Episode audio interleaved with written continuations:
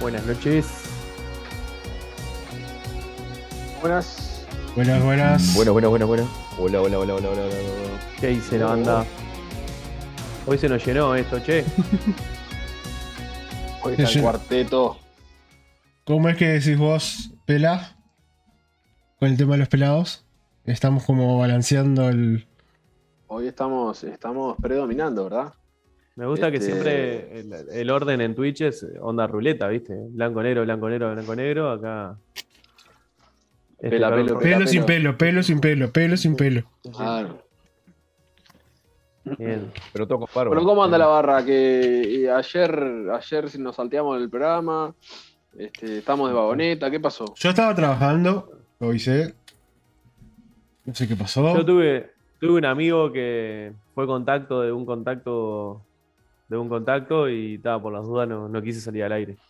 Sí, está bien. ¿Contacto de Marvel o de que DC? está- Ah, picante, picante, colega ¿Ya pelado. arrancó? ¿Ya arrancó así? Arra- arrancó con los palazos. Sí, sí. Perdón, perdón, perdón que interrumpa. Mm. Buenas noches, está pie. No, no te escuché la voz todavía. ¿Cómo estás? ¿Me escucha? ¿Me escuchan a mí? Ahora sí. Te escuchamos. Sí, te te vi escuchamos. muy callado. Estabas estabas como muy, muy porque callado. ustedes acaparan toda la atención. Entonces, este, Igual viste que, que hoy, hoy tapié la, la cábala de, irse a buscar algo en la cocina, ir No, al baño. ah, al sentadito. supermercado. Al supermercado Estaba sentadito ahí esperando para arrancar. No pasó hoy, me, me extraña eso. Me preocupa. Es más, Che. es, es lunes hoy lo que pasa. Es eso. Estoy como fuera de foco, ¿no? No, Ah, No. yo te veo radiante. ahí. No, Te veo radiante, borroso, Rodri. Sos bo- sos- sos borroso por naturaleza.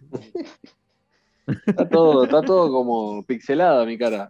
La Es el gente se copyright. piensa- Es el copyright piensa- del Nico que La gente te, se piensa que, anda mal. Eso, eso se La llama gente se arruga. piensa que anda mal. No es que anda mal censurado porque sos, sos demasiado joven, sos menor de edad, entonces por eso te censuró. No, es que vos me ves en la calle y mi cara está pixelada también, en la vida real. No, no, no, no. Sos como, como, como No Steve este. de Minecraft. Cabeza cuadrada. Eh. Claro. Gracias, Friki, por el saludo.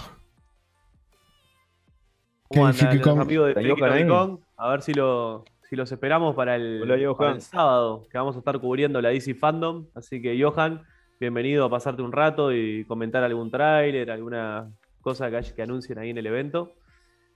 Este, más que bienvenido. Y Link. aprovechar a promocionar también el, el- el- La decadencia de-. La decadencia de cosas. Link ya tiró. No se ve, ¿no? Sí. Ahí, de esto. De esta gente. ¿Qué es eso? ¿Qué es eso? Ah, bueno, bueno, bien. Ahí, ahí no te lo. Coleccionable. Cuando McDonald's Muy hacía, Hacía Cuando- cosas buenas. hacía cosas buenas. Este y este. Mm. Lo encontré el otro día tirado la. Ese se ve ahí. Ah, Link, bueno. Doc, dos de, dos de los pilares de, de todos los programas, ¿cómo les va? Bueno, mientras nos ponemos en materia, me encantaría una discusión entre el Doc, fan acérrimo de Superman, y el Link con su, con su comentario ahí que está enojado con, con el tema del Superman gay. Así que después, después leemos si se arma, si se arma cocoa o no. Pode- Podemos incluso meter un poco de púa y decir que. Ah, no, no sabes lo que dijo el Doc. Vos, Link, no sabes lo que dijo el Doc. Vos, Doc, no, Link estaba diciendo que, que Superman es tremendo hijo de puta. sí. Picala un poco. Pero- sí, sí, obvio. Vamos a ser totalmente imparciales, ¿no? Claro. Hmm. Bueno, vamos a arrancar eh, a en materia. Eh, Mm, pasame una fotito ahí. Hoy un tema tranqui. Un tema tranqui. Este. Yo puedo pedir arrancar. algo antes. Spider me parece que fuera como un pastelero ahí entre medio de DC y, y, y Marvel. O soy yo. En realidad, tiene, tiene. En esta foto eh, tiene toda un- una simbología que esté Spider-Man ahí, porque técnicamente tampoco es de la casa de Marvel, entonces está bueno que esté ahí colgado en esa foto. Ah, bueno. Si va, si va así, sí. Si va así, sí. Bueno, Bueno, quiero, comencemos. quiero, O quiero sea que, o sea que ni, mundo. ni- ni política, ni política, ni fútbol, ni religión. Hoy es la peor de todas.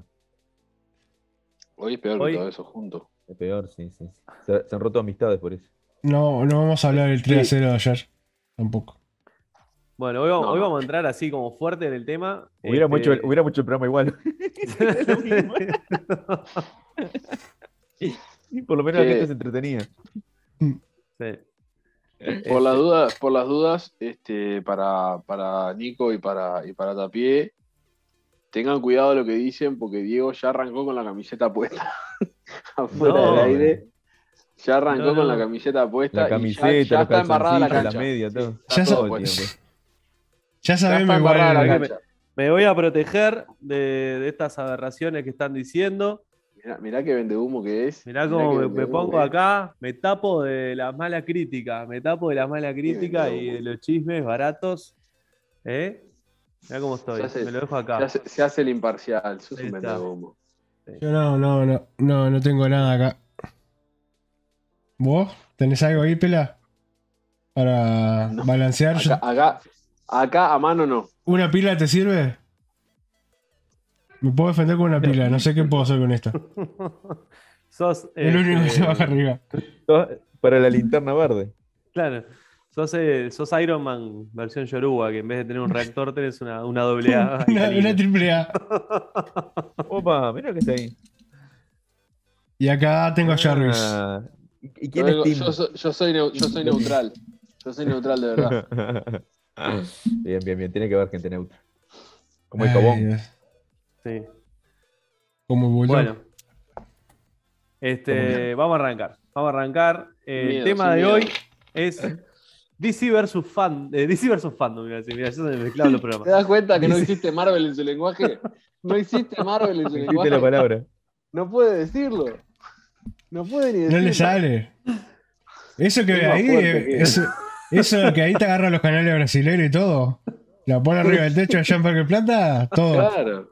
Y en verano te agarra Canal 7 Argentina, América. Pa- Para ver a Mirta en Mar del Plata. Claro. ¿Para que, para que enfoco ahí? Para, para que me agarre, Gracias, agarre Lagarto, señal. por empezar a Ahí, seguirnos.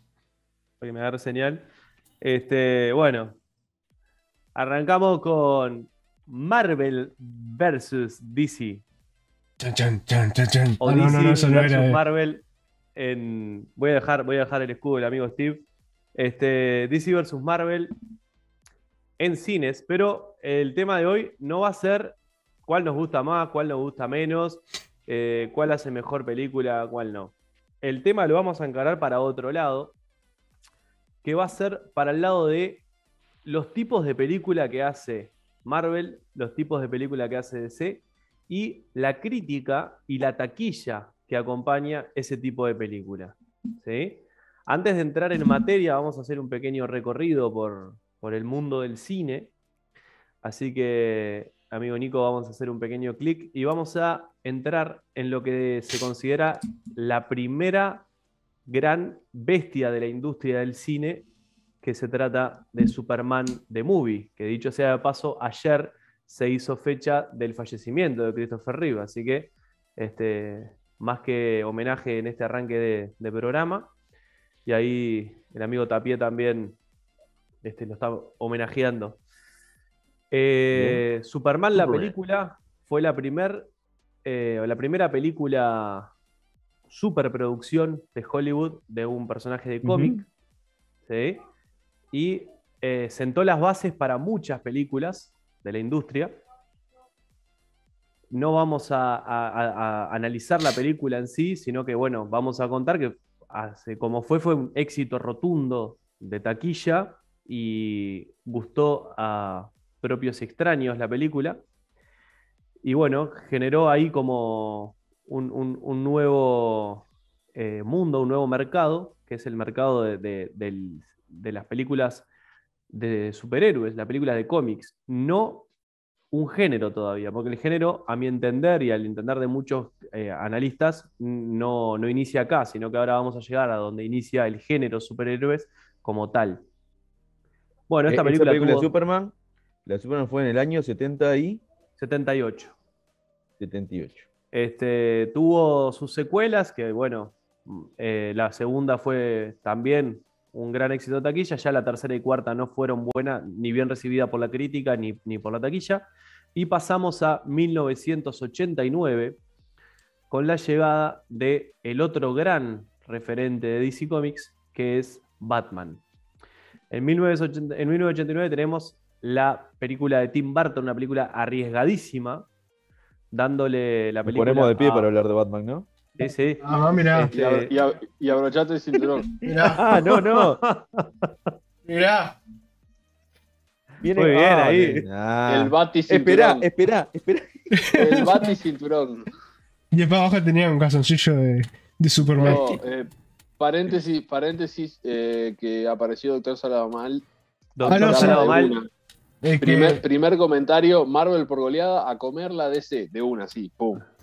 Y acto seguido, qué grande el pingüino.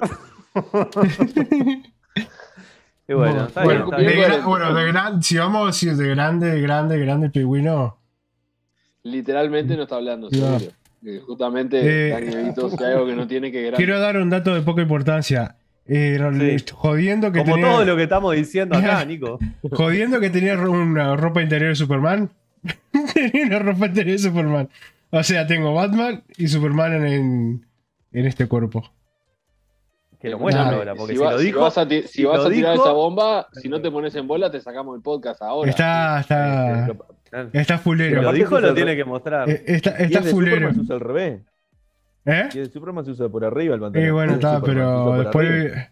viene con la cara de culo Bruno Díaz y no, no te lo fumo. Bueno, Está volvemos. Eh, está, está Link, Link tiene un buen punto, es un comentario que tiene sentido. Hay que sacar Marvel de Disney eh, con Marvel antes de Disney. Como que hace- hacer un antes y un después, según él. Bueno, eh, ahora vamos a comentar eso, sí. Pero qué- Este, qué bueno, volvemos al tema Batman. ¿Qué película Batman? Por favor, Eh, una película que volvemos, ¿no? Un, un director arriesgadísimo, como Tim Burton, y un protagonista aún más arriesgado, que fue el amigo Michael Keaton. Eh, cuando se confirmó que Michael Keaton iba a ser de Batman, llegaron miles de cartas, como ahora las redes sociales y los hashtags, etcétera. En ese momento, miles de cartas eh, pidiendo que no, que Michael Keaton no sea Batman.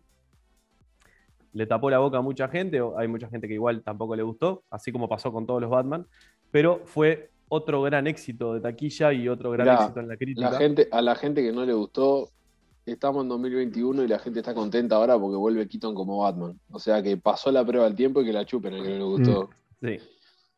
Sí, ¿Qué tal cual. Este, bueno, tuvo una segunda parte que a mi entender fue mejor en, en Muy. casi todos los aspectos. Y eh, después tiene una tercera parte con un cambio de director, cambio de protagonista, eh, que le va mejor en taquilla, le va mejor en taquilla que en la segunda parte. ¿Qué cosa estás chequeado, Link? Lo de Michael Keaton, sí, está confirmado. El año que viene lo tenemos como Batman de nuevo. Este, Batman Forever con Schumacher como director y con Van Kilmer como. Antes de reventarse esquiando. Bueno, fue otro, fue el primo, fue el primo. Este, Mala mía, podés seguir. Perdón. Andate nomás. le, le fue mejor, le fue mejor en taquilla que a la segunda película.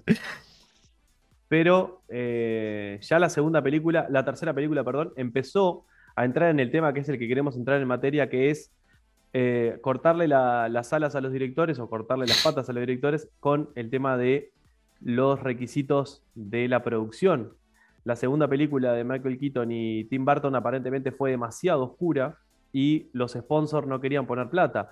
Eh, los dos sponsors más grandes que tenía Warner en ese momento eran Pepsi y McDonald's. Y dijeron, nosotros no vamos a poner a esos personajes en nuestros productos. Por eso es arrancó, que- el- arrancó anterior eso. Arrancó en la anterior que hicieron lo- los, lo- los juguetes McDonald's y todo y lo promocionaron como para toda la familia y cuando salió la película era, había muertes y era, era violenta y, no, y era oscura. Entonces este, a McDonald's no le gustó, por eso ya para la tercera no apoyaron. Pero hicieron el merchandising y se vendió y se promocionó como una película este, de superhéroes para toda la familia. Bien. Este, sí. Y, y te- ahí tenías a, a Danny DeVito vomitando negro y. Y comiendo pescado crudo. sí. Igual dame Este- toda la vida eso para ver con mi familia y no la otra película, la Batman y Robin, que es familiar. Es Batman y Robin es la que, la que Robin está secando la ropa, empieza a hacer tipo No, esa es Batman te digo, Forever. te digo, te digo una escena, te digo Es una buena escena, escena. te digo una escena y, y la sacás al toque, la batitarjeta.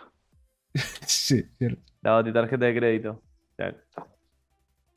¿Qué es? Esa, esa es Batman y Robin. Mm. Bueno, Va. eh, acá igual, el- más allá de eso, que lo que queríamos hablar de eso, que Batman Forever fue como el primer bombazo Bueno. Donde la gente o la producción empezó a meter Mm. eh, mano en el tema de esto no lo pongan, esto sí, quiero que la película sea más así porque queremos vender juguetes, porque queremos vender merchandising. Y ahí fue cuando empezó a dividir las aguas. La primera película que divide las aguas en DC, por ejemplo, es esta, Batman Forever, donde hubo gente que le gustó, hubo gente que no, pero empezó esa confusión, esa crítica que terminó de desencadenar en Batman y Robin, que es una película que no le gustó a nadie. Ni, al- ni, ni al, propio Esa- Ba- ni al esa propio misma Batman le gustó. Bueno, va- eh, George- lo, preguntaron a George Clooney hace poquito eh, si iba a estar en la película de Flash y él dijo, obviamente ni me llamaron y es entendible cuando sos responsable de arruinar una franquicia, dice el amigo George Clooney. La George tiene Clooney, eh, George. Clooney también trajo lo que llamó el, el Baltibulto, ¿no era? Y la- los batipezones. Los, los batipezones, igual los batipezones ya, ya, estaban en la película anterior. Pero De cualquier está. manera, estamos, hablando además de, de, de Clooney en su pico, ¿no? Claro. Clooney en- en- era, era el actor. Sí, momento. sí, sí, sí. Este, no- y no es mala la actuación de Clooney. Lo que No. pasa es que la película es. Mala la película. Claro, no, no, es- no- no- no puede salvar a nadie. Porque, porque Bueno. Es mala porque es estúpida. Es porque es estúpida porque es el- no, no se toma en serio, pero tampoco se burla de sí misma. O sea, es una cosa Pero está- que. no, es que está mal el enfoque. Quedó eso, en el medio. puede- quedó en el Puede medio. ser, claro, puede ser Ba- Batman de Adam West, que no se toma en serio porque es una sátira y está bien, porque la película así lo pretende. Claro. El tema es que Batman y Robin uno no entiende qué están haciendo, si es que es una sátira, si no es una sátira, este, entonces bueno, es como Claro, que quedó, quedó quedó raro. en el medio. Quedó en el medio, no, se, no, se, no, se, no, no terminó de No se ser una película seria. Voy a guardar mi de escudo de una capitán sátira. mientras. Sí, ya que estás, quedate un poquito para allá, así podemos hablar. Este. este, no, fuera de broma, o sea, quedó como en el medio, no, no terminó de ser una sátira, no terminó de ser una, una película seria, entonces como que no, no, no sabes qué pensar. Porque como sátira es una mierda y como película es una mierda. No, pero por ejemplo, la escena de la batitarjeta puede ser graciosa si Re todo graciosa. el contexto fuera gracioso. Claro. Pero como después te ponen a, a un este, a un Dick Grayson que es dramático, que, que- que está mal, que no sé qué, que bueno, es, es extraño, es como que no, no, no, no coincide, ¿no? Y que él quiere Mm. ser, quiere ayudar y que quiere. y no, no, hacerlo todo este, humorístico. Claro, el tema de las actuaciones son, las actuaciones no son malas. Eh, además son, son muy, muy, eh, over the top, digamos, como dicen los yankees, que es muy, todo muy exagerado, pero, pero que están, o sea, no está mal las actuaciones, son, No, no. Es mala película, No, como no. decimos. está mal la película. Este, dice Link, me hace acordar a Juez Dredd esa película. Se ve que estaba de moda. Pasa que Arnold no da para mucho. Pero Juez Dredd eh, fue con el amigo de, de, de- de Fue, Díaz. fue con Stallone, Fue pero con él- Stallone, por, por eso pone Bueno, el fue más o GG menos, claro. después de Arnold. Ah, Arnold Gigi, claro. Perdón, Igual Dredd es no te mejor. entendí. No te entendí. mejor película. Y No fue está muy mal, buena película. buena. No, buen- Buena buena película no es, pero. No, bueno, claro, no, pero. Igual, hay igual está peor la, la, la que sacaron después, ahora en. Contemporáneamente, ahora en estos tiempos, que la pieza. Con, con. Igualmente, igualmente. A mí no me desagrada igualmente- esa de Calurba, ¿no? No, no, No, me desagrada. Este, em, lo que tenía mal el de, el de, el de mm, Stallone era que estaba mucho tiempo sin casco. Y, Mm. y el personaje está siempre con el casco puesto. Entonces era la cara de Stallone más que. mm, Y bueno, Más- pero más que Stallone. Stallone. Pero bueno, está, es también la parte de la expresión y todo eso. Tenía Y que en la, de- aparecer. en la otra de Carl Urban, no, está con el casco puesto todo el rato y la boca así. Todo el rato. Y. Igual, igual esta, esta parte de la, la- la saga de Batman, este, hablando de Batman y Robin, ya de pique trae un buen punto a la, a la- a la discusión de, de la diferencia entre el éxito de las películas de DC y las de, y las de Marvel. Que, y, y creo que, no sé si fuiste vos, Nico, que, lo- que lo dijiste, pero, pero tenías razón. Fue como que es muy estúpida la película. Como que no se tomaban, no, Tapie lo dijo, que no se tomaban en serio los personajes. Y esto es algo que yo escucho mucho y, y seguro, seguro Díaz va a estar de acuerdo conmigo, que se, se le exige cierta seriedad a los personajes y a las películas de Mm. DC que no se le exige a la de Marvel.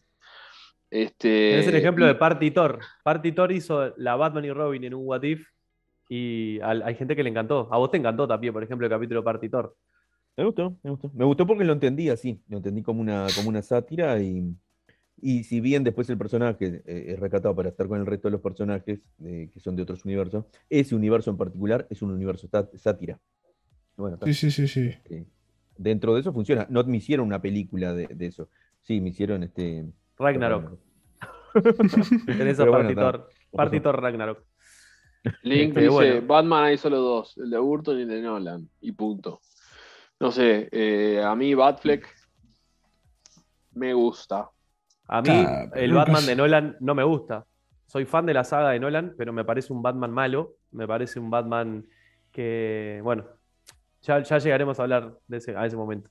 Pero seguimos Bueno, acá. orden, dale, ¿Por qué no estamos Sí. hablando de Marvel en este momento? Todavía no hablamos de Marvel. Porque, Porque lo Marvel, organizaste vos. porque- porque lo- Ah, vos lo Este. Marvel hasta el momento eh, había tenido proyectos bastante pobres, como Howard the Duck, que fue la primera película de, de- de Marvel. Así, eh, película. Sí. Eh, tuvo El Capitán América en los 90. Cierto. Tuvo Los Cuatro Fantásticos, Cierto. peliculón. Eh, tuvo Nick Fury, Agentes de Shield, con el amigo eh. David Hasselhoff. David Hasselhoff. Espectacular película. Vos sabés que la película no es mala. O sea, a mí me divierte. ¿Qué le Capaz que es mala. cuando- Claro, capaz que es mala la película, pero a mí me divierte. Y es el De que a mí me es. gusta. Es el Fury que a mí me gusta, con el habano, este, ahí el luquete noventero, ochentero, Blanco. noventero.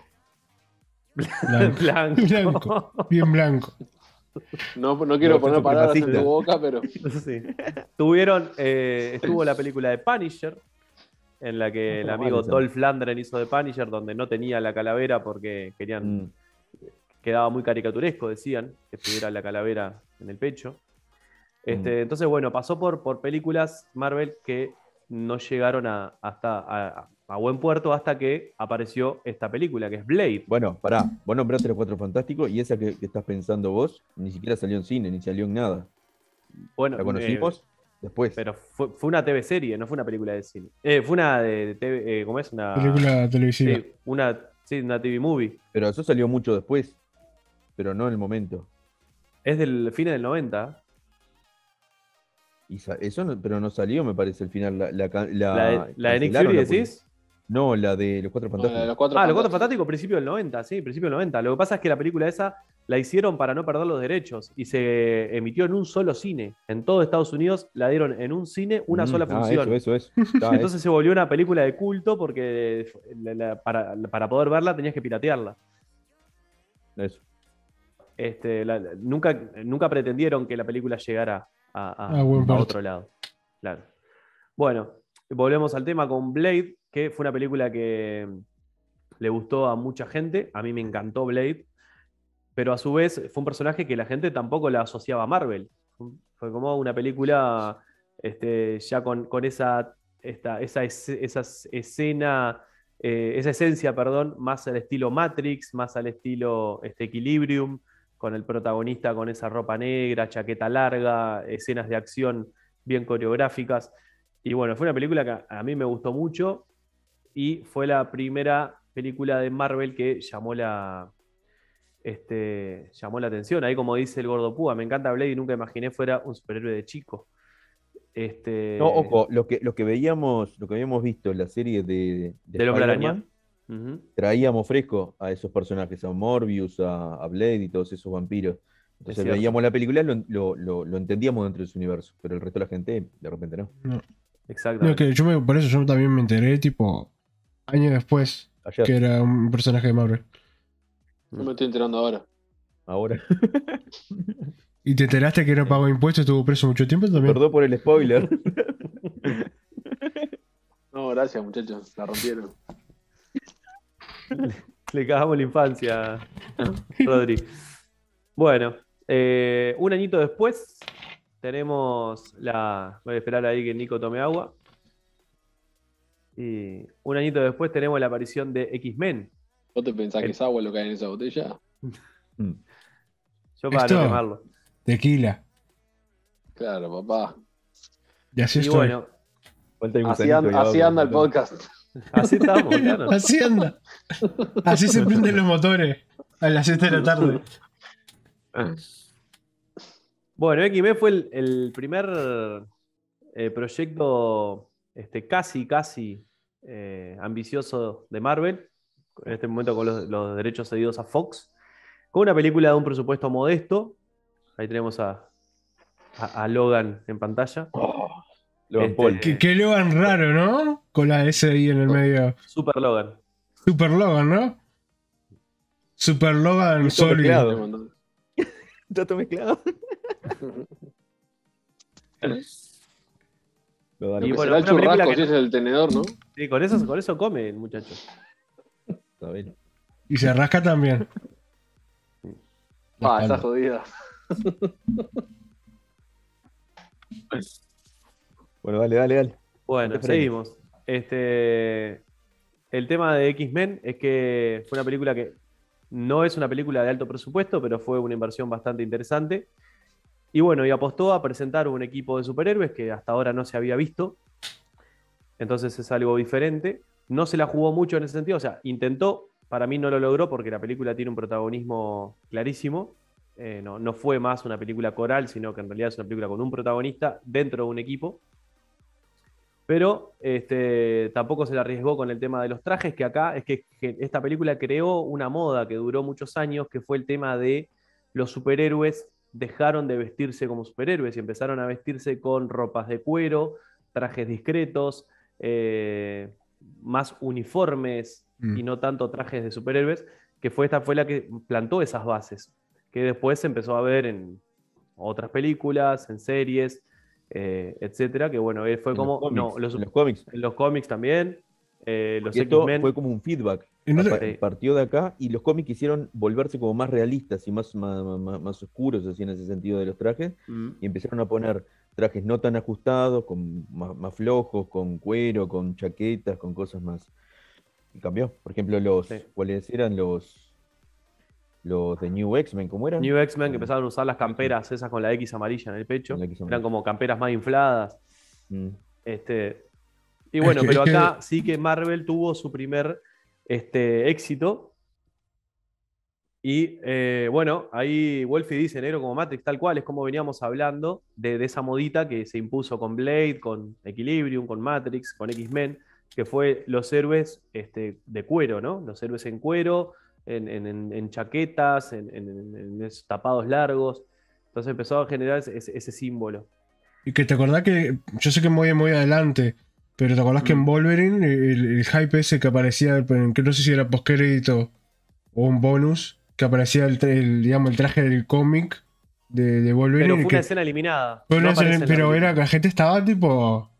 Porque querían ver, ¿no? ya, ya la gente, o sea, por lo menos la gente que ya consumía X-Men quería ese, Claro. ver ese, Sí. ese tipo de Se traje. veía muy bien es- esa máscara aparte. Esa película Ah. es de, de James Mangold. de James Mm. Mangold esa película. Fue el mismo que hizo Logan. de Wolverine. Que exacto, y por eso están muy enganchadas, están muy bien, muy, muy bien Sí. cualquiera de las dos. Mm. Este, y él un- lo hicieron esa escena y, y- y después la sacaron porque consideraban que ese, ese eh, concepto, incluso el, el usar ese traje en, en una película posterior, el concepto de ese Wolverine tan, este, tan Tan recio y tan, tan realista en el sentido de la, de la, de- de la parte dramática del, del personaje, no pegaba con usar un traje. Claro. Eh, aparte hay, hay un tema de- de Hollywood reacio al- a los trajes amarillos, entonces este, difícilmente se puede ver con, con ese color. Vamos a ver qué hace Marvel ahora. Veremos. sí. Bueno, eh, dos años después tenemos lo que sí realmente es el primer gran éxito este, de Marvel, que es El Hombre Araña. Y esta trilogía que sale de la mano de Sam Raimi, con Tobey Maguire como protagonista, Eh, buena pregunta de Salado Mal. ¿Por qué, ¿Por qué el tema con los trajes amarillos? Por un tema de. Eh, de viene por un tema del teatro, y de de colores. El, tea- el- sí, colores- el- el amarillo es, Sí, de mala suerte. mala suerte, este, mal augurio dentro de, de- de una función. Pero aparte en pantalla, al trabajar con el color amarillo, en Es mucho vestuario, laburo. este, eh, también uno se pregunta, ¿y por qué no le ponen las botas amarillas a Flash? ¿no? Las, las veces que aparece. Se las pusieron ahora. ahora. se la pusieron. Ahora se la pusieron, después de cuántos años? Mm. Décadas para poner las botas amarillas. Mm. Que por ejemplo el Flash Es de los acabado, 90 que tenía el traje clavado, clavado el cómic, estaba clavado el cómic, menos las botas amarillas. Pero difícilmente vas a ver películas, eh, por ejemplo, musicales o dramáticas, que tengan vestidos, por ejemplo, que las Sí. mujeres tengan un vestido amarillo. Por ejemplo, en La La Land se Mm. la jugaron a eso y quedó muy bien. Sí. Bueno, Sí. eh, acá tenemos el primer éxito de Marvel y donde pone a Marvel en este En el en- en mapa, foco, ¿no? un poco más. mapa de lo que es la, las, las- de la industria hollywoodense y las películas, las superproducciones. Este, sí, eh, Ultimate X-Men, eh, sí, hubo como una retroalimentación ahí, Wolfie, hubo una retroalimentación entre Ultimate y las películas, eh, mamaron entre los dos, se agarraron lo mejor y lo peor de cada cosa. Este, por ejemplo, el hecho de que no usara máscara Wolverine eh, sale de la película en Ultimate X-Men eh, la similitud de los trajes y algunas cositas este, salieron de ahí. Otro detalle que justo hablábamos de Nick Fury, el, el Nick Fury negro sale de la saga Ultimate, o sea, de un universo, de un universo este, alternativo que después el personaje se vuelve canónico. Bueno, la mayoría de las películas de Marvel están basadas en, en el, en el universo de Ultimate. Mm. Sí. Este, bueno, Spider-Man pegó fuerte, generó ahí como una moda, generó una.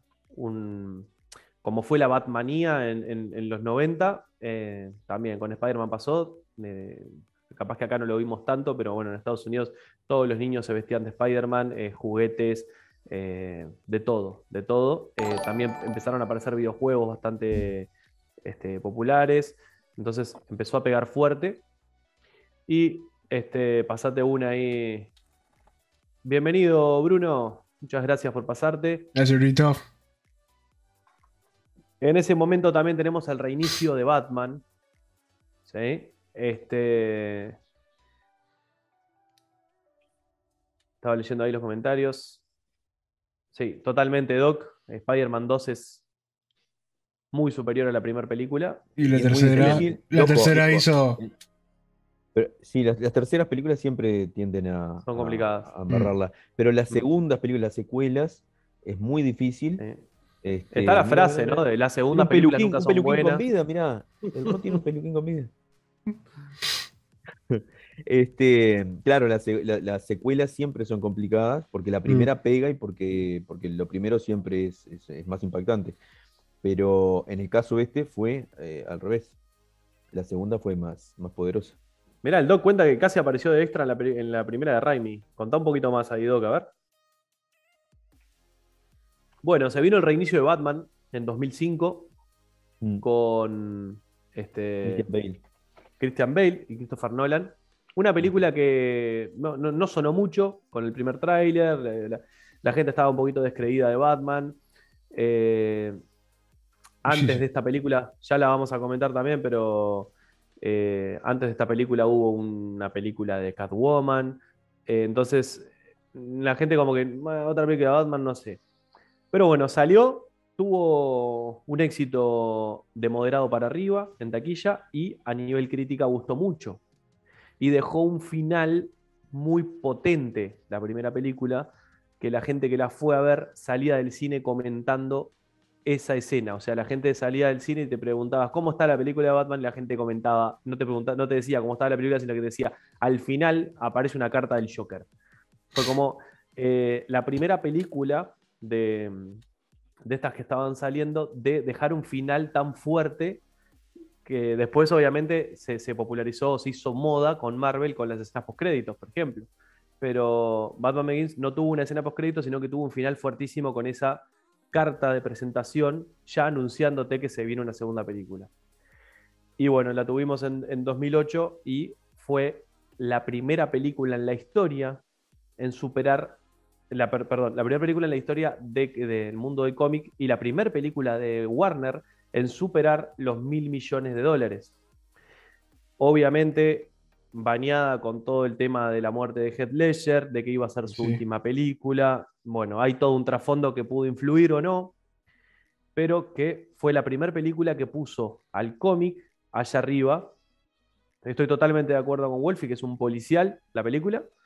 Eh, tal vez funcionó tanto por eso, porque si bien es una película de cómic, es una película también que la gente que no está acostumbrada a la cultura del cómic la podía disfrutar de igual manera porque era un policial.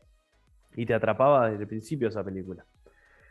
Este, y, y con bueno, actuaciones sobresalientes, ¿no? Por supuesto, ¿no? Eh, el 90% del elenco estaba oscarizado. Más allá de que, más allá de que el, el guion era excelente, la película es excelente, las actuaciones individuales también. este, Tiene Michael con el- Caine. Michael Caine como- Michael Caine. Michael, Caine. Morgan Freeman es brillante. Bueno, Morgan Freeman Freeman con como que aparezca, nomás está. Yo creo que lo único malo que tiene la, la saga en tema de, de- de actores son dos Katie actrices. Holmes. Katie Holmes en la 1 y la actriz que hace de Talia al Ghul en la 3, que tiene la peor muerte, la muerte en de Talia pantalla. al Ghul. ¿Quién se anima a actuarla, trama. por favor? Rodri, ahí va. Tal, tal, no, no. No, y aparte quedó en sor- y murió. No, Talia tiene la peor.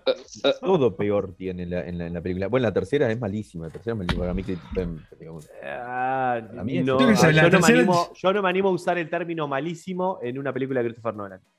Oh. Pero no, mala- no. Y, pero no. y Tenet, y Tenet, Es tan hincha, es tan hincha, Díaz, tan hincha que. ¡Ay, qué asco! no, no. Igual a mí la No, para O sea- malísima, para malísima tenemos la siguiente pantalla, Nico. Si no me equivoco. Mirá, paga, paga 101 que es una película de Marvel. 101 paga que es una película de Marvel. Tomá, dos películas de Marvel, no una, Gil. Y una de DC, papá. Sí, pero es Catwoman. Pero es guapo. Bueno, e- en este, en este proceso, eh, Link, yo estoy de acuerdo contigo. A mí Daredevil me gusta. No digo que esté buena, pero no es malísima, como dice mi amigo Tapie sobre The Dark Knight Rises.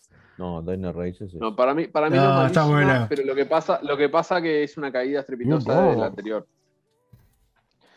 Este, Batman 3. La- claro, la tercera ca- se cae de, de, de hocico No, pero tiene comparada mucho- con la tiene segunda. Todo tipo de incongruencias y sinsentidos y cosas que, que no, tienen, no, y no tienen lógica. Los finales de todos los villanos son malísimos, son anticlimáticos, son todos, no- todos los personajes eh, no tienen profundidad ninguna. Lo único que es, es Batman de- de- así, todo. mm, Este, Y el, fina- el final re confuso también, ¿no? El final no, con- eh, re confuso Robin el que no es final Robin. Alfred. el Robin que no es Robin, que le tiran tiro a las patas y Robin no se anima a cruzar el puente. que tiene otro nombre. Es loco. Es loco. ¿Mm? Sí, es, ra- es raro, es rara, es rara. Es la peor de las tres, sin duda. Es, es malísima. Aparte, te das Sin cuenta duda. porque en la primera hay trabajo de producción en la ciudad, en los detalles, en el Mm. tren. Hay un trabajo bárbaro en, en- en- en darle mm, identidad a la ciudad. En la segunda ya es una ciudad más normal. Pero bueno, está pasa. Pero en la tercera es como que, bueno, que, ta, vamos a grabar acá y, salieron ahí a Atlanta, Nueva York, no sé, grabaron así nomás, no le pusieron ni un filtro ni nada y salió como salió.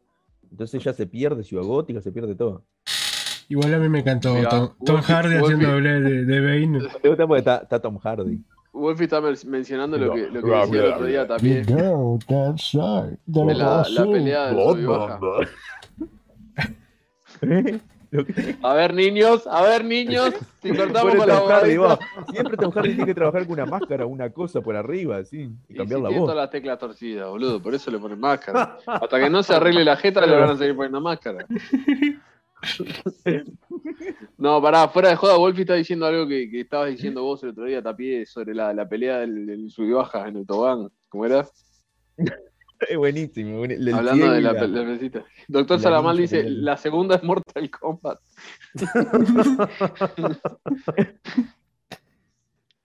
Che, hablando fuera de joda, la película de, de Daredevil de Affleck no es No tan mal. No. No es tan mala. Y vuelvo a lo mismo. Es, es igual que Green Lantern, que la ponen como una basura de película. Y Green Lantern no es tan mala película. A mí me gusta Green Lantern, me gusta.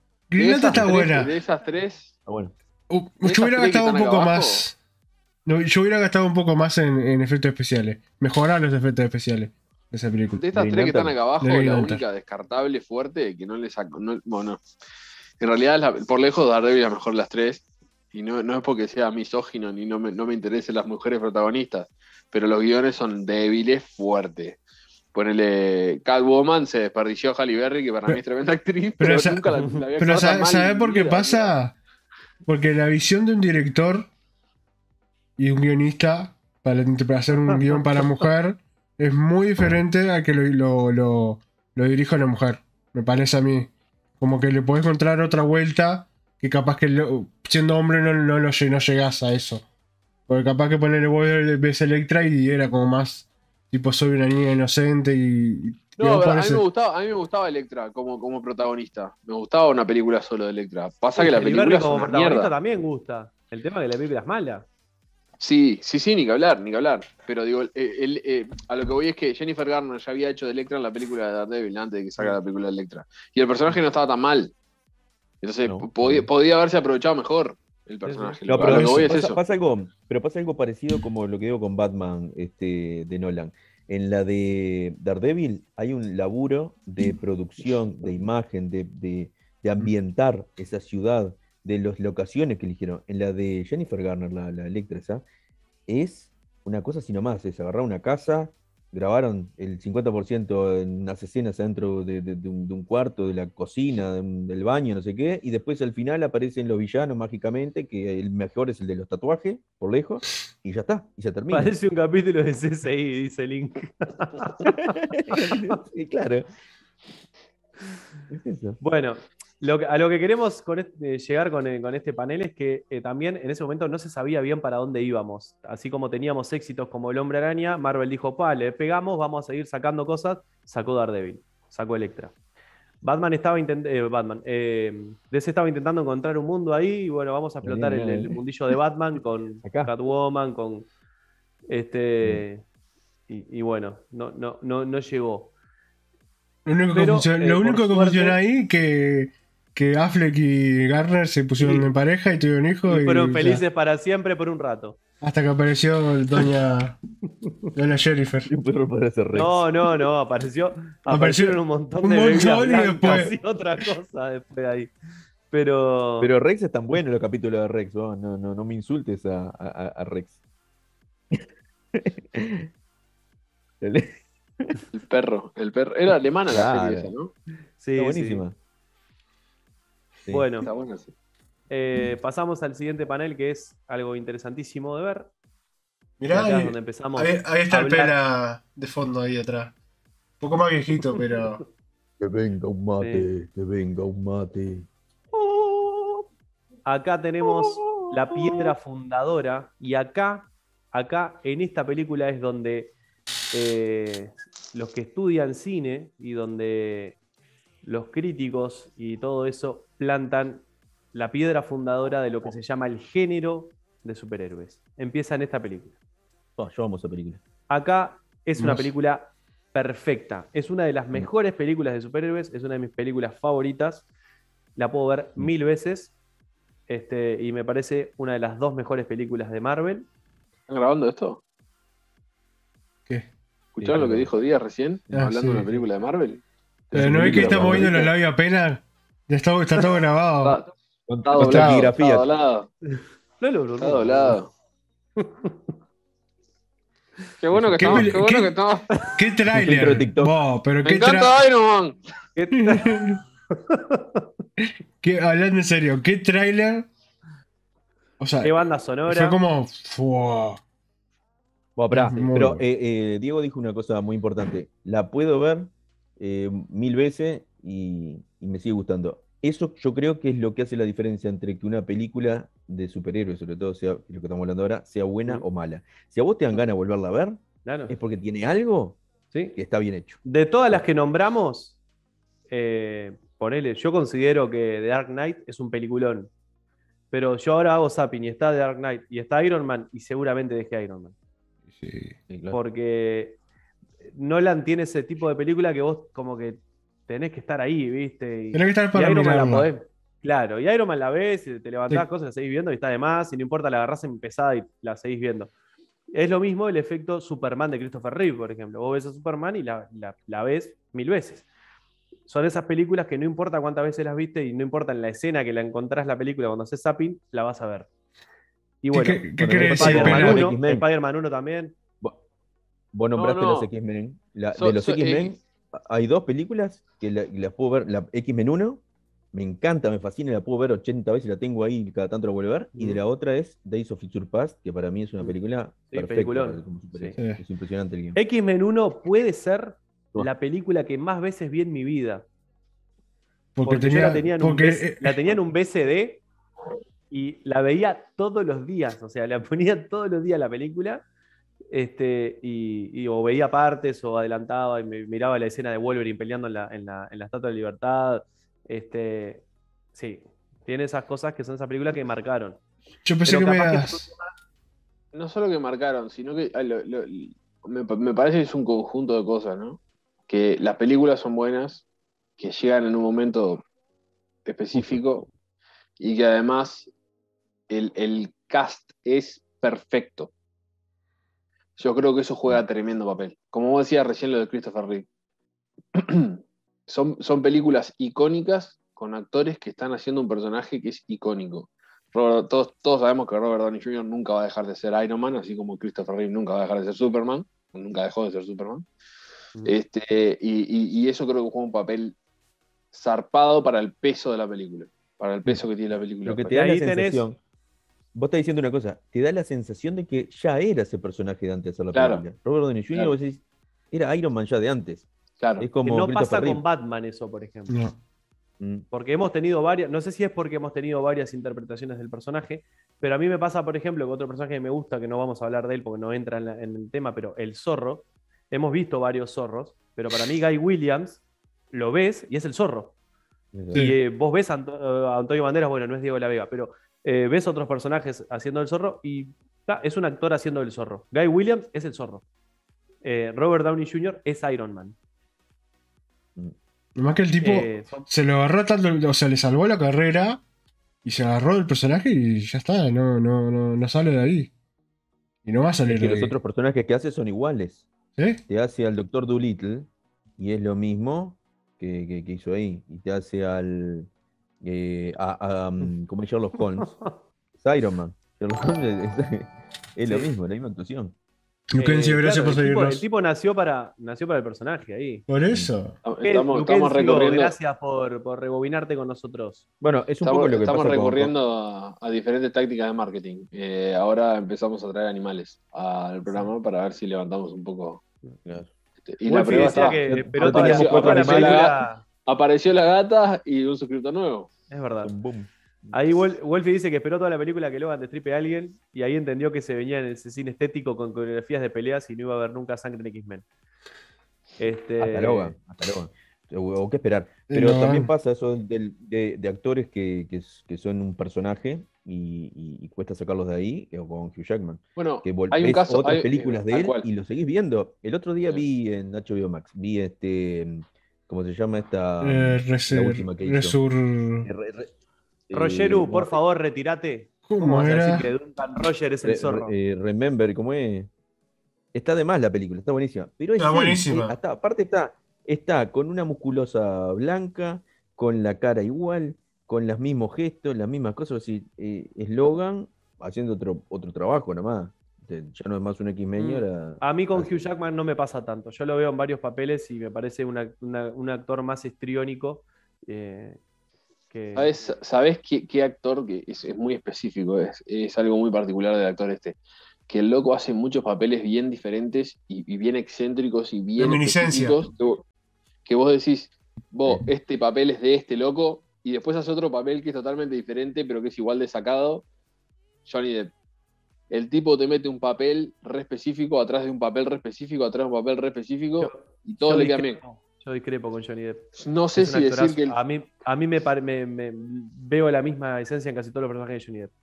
Me pasa lo mismo con Jim Carrey, por ejemplo. Es, esencia sí, sí. Pero, son, pero son personajes bien diferentes. Pero, ¿Cómo la- podés- pero no, Jim Carrey, no. Jack Sparrow y, y tonto. Jim Bueno, Carrey, es pero Jim Carrey copia. en lo dramático es muy distinto a Jim Carrey. ja, ja, ja, ja. Christian sí. Bale me parece más este, camaleónico que. Christian Bale, No, no, no. Por eso, me parece mucho más camaleónico Christian Bale. Pero no es por camaleónico. A nivel pero de- ¿cómo, de- cómo comparás, por ejemplo, eh, eh, Edward Scissorhands con, con eh, Jack Sparrow? Bueno, pero ¿cuántos años de diferencia hay ahí? ¿Cuántos años de diferencia hay? Bueno, pero con Willy Wonka también es un Con personaje exagerado. Willy No, son Wonka- personajes exagerados siempre. Claro. Sweeney Todd. Capaz- ojo, Willy capaz Wonka. Willy es el sombrerero, con men- menos pasado de merca. Sí, cierto. Ojo, el sombrero está mucho mejor, ¿eh? Tonto El- de el- Jack Sparrow. El sombrero está mucho mejor que. Eh, Sweeney uno- Todd. uno- Sweeney Todd es más el estilo. Lo que pasa es que eh, Edward, mano de O sea, es, obvio- es es que vas- más, es obvio que- más inocente de todos los Pero personajes. es, es de- obvio que vas a encontrar cosas en, en- en común porque es el mismo actor. Pero estamos hablando de que Claro. son decile, personajes. decile eso a, a Tatiana Maslani, por favor. ¿Cuál fue la otra? Mirá lo que me trajiste. Decile eso. Sí, a ahora que es, She-Hulk, claro. Sí. Que Para el que no la conoce, a la actriz de She-Hulk metió una serie que se llama Orphan, Orphan Black, Black. en la que mete cuántos? ¿10 personajes diferentes? ¿Capaz que más? Más o menos. Fácil. Y bueno, Fácil 10. es como, Fácil, como 10 Eddie perso- y Murphy. son todos, no, es como Eddie no, no, no, no, no, no, no, al contrario. Son todos diferentes. Tiene cuatro protagonistas. Está bueno. ese- La serie tiene cuatro protagonistas, que es la misma actriz, haciendo de cuatro personajes, Mm. y son cuatro personajes diferentes. Vos los ves y te olvidás que es la misma actriz. Son cuatro actrices. Yo nunca lo Mm. había visto eso en ningún actor ni ninguna actriz. Este, vamos a ver ahora cómo, cómo le va con She-Hulk. Pero eh, si alguien vio Orphan Black, no sé si me comenta y, y- y opina igual o no. Este, bueno, volvemos, volvemos al, al tema en cuestión. Bueno, Iron Man. la piedra fundadora, la piedra sí, fundadora sí. de- del género superheroico empieza con Iron Man. Y de camino pasan algunas cosas. En el camino de Iron Man pasan algunas cosas que, Nico, no sé si ya pasaste pantalla porque Ahí. ahí va. Bueno, lo que tenemos es del lado de DC, B de Vendetta y Watchmen. Dos producciones este, muy interesantes, dos producciones basadas en la obra de Alan Moore, posiblemente el icono pop de, la escritura del cómic, y eh, dos eh, propuestas con directores también bastante pops, que son en su momento los hermanos Wachowski, que ahora son las hermanas Wachowski, eh, y Zack Snyder, presentando dos películas este, diferentes, dos adaptaciones del cómic eh, muy fieles en su mayoría, obviamente tiene sus diferencias, pero Watchmen es un clon en, lo visual, V for Vendetta está prácticamente igual, transmitida la esencia del cómic. Y son dos películas que no fueron, o sea, eh, por eh, el público específico, fueron las dos recontra recibidas. Y eh, por la taquilla, tal vez no tan bien. Sobre todo Watchmen, que. Para yo ahí agregaría, agregaría, Sin- Sí. agregaría Sin City ahí. Con ese mismo concepto. eh, pero estamos hablando de DC y Marvel. Mm, razón. Entonces. Ah, te tapó la boca mal. Ah, no, ahora- se va cabeza cansada. Ya. Chao. No, Diego, boludo, boludo, Diego. Este, bueno, Watchmen se puede considerar un fracaso de taquilla incluso. Después vamos a hablar un poquito más en cuestión de la película, pero a mi entender es la mejor película coral que se ha hecho hasta ahora en la historia del cine de superhéroes y posiblemente una de las mejores películas de superhéroes que se han hecho. Pero en taquilla fue un fracaso, absoluto. Bueno, pasamos a la siguiente. Este... se gastaron como 300 millones, ¿no? ¿Cuánto No, no, no, no, no. No llegó. No, no no llegó. ni, ni a palo. 100 150 millones gastaron y recaudó 180. O sea, fue, fraco- fue un fracaso. Vale, vale mencionar que en realidad la película está muy, muy buena. Mm. ¿no? Sí, sí. O sea, Sí. para todos. No- no- Está buena. sí. Visualmente está muy buena. visualmente la ¿no? historia está muy bien. O sea. Está muy bien. Las actuaciones, está muy bien la película. El Sí, el está muy bien. Link, hay una edición, hay una edición del director que dura casi cuatro horas. Este, así que anda llevando si querés volver a, a revisionarla. ¿A quién le ganaste, Snyder, con tu Justice League? Este, bueno, tenemos en este camino también el reboot del Hombre Araña con Andrew Garfield. Eh, a mi gusto, el mejor Spider-Man hasta ahora. Mm. Eh, Igual me cae bien. Me cae bien Tom Holland. Me cae bien. No. Pero. Ah. Pero sí, viniendo, viniendo de- del anterior, el Tommy de Tobey Maguire, es mucho. Eh, eh, siento que este, este actor es mucho más Spider-Man de cómic que. Sí, sobre todo lo- en lo visual. Yo el- traje Sí. de Andrew Garfield en la 2 y cómo Sí. se mueve, cómo se mueve en pantalla, me parece el Spider-Man definitivo. Eh, tal vez es un Peter Parker demasiado pasado de rosca. eh, más, más un estilo crepúsculo, más ese, ese- ese género adolescente de ese momento que estaba de moda. Pero me parece que es un Spider-Man espectacular. Por suerte tenemos tres buenos Spider-Man y cada uno puede decir cuál le gusta más. Pero el hecho es que esta saga tampoco terminó de levantar. Si bien tuvo un éxito moderado la primera, la segunda no recaudó lo que esperaba Sony y la mandó al freezer también. Mm. Este, y bueno, pasamos Yo a. la, pri- la primera película, esa la, a- de Amazing Spider-Man, es una película que cada vez que la vuelvo a ver me va gustando más. La primera vez medio que la rechacé, yo creo que Mm. por, por ver a un Peter que no era tan nerd y era un poco más, este, más canchero. Chero.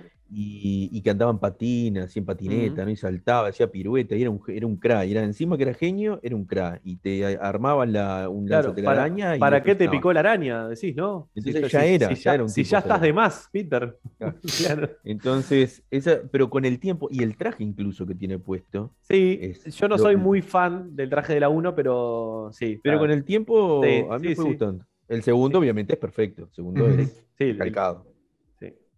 Sí.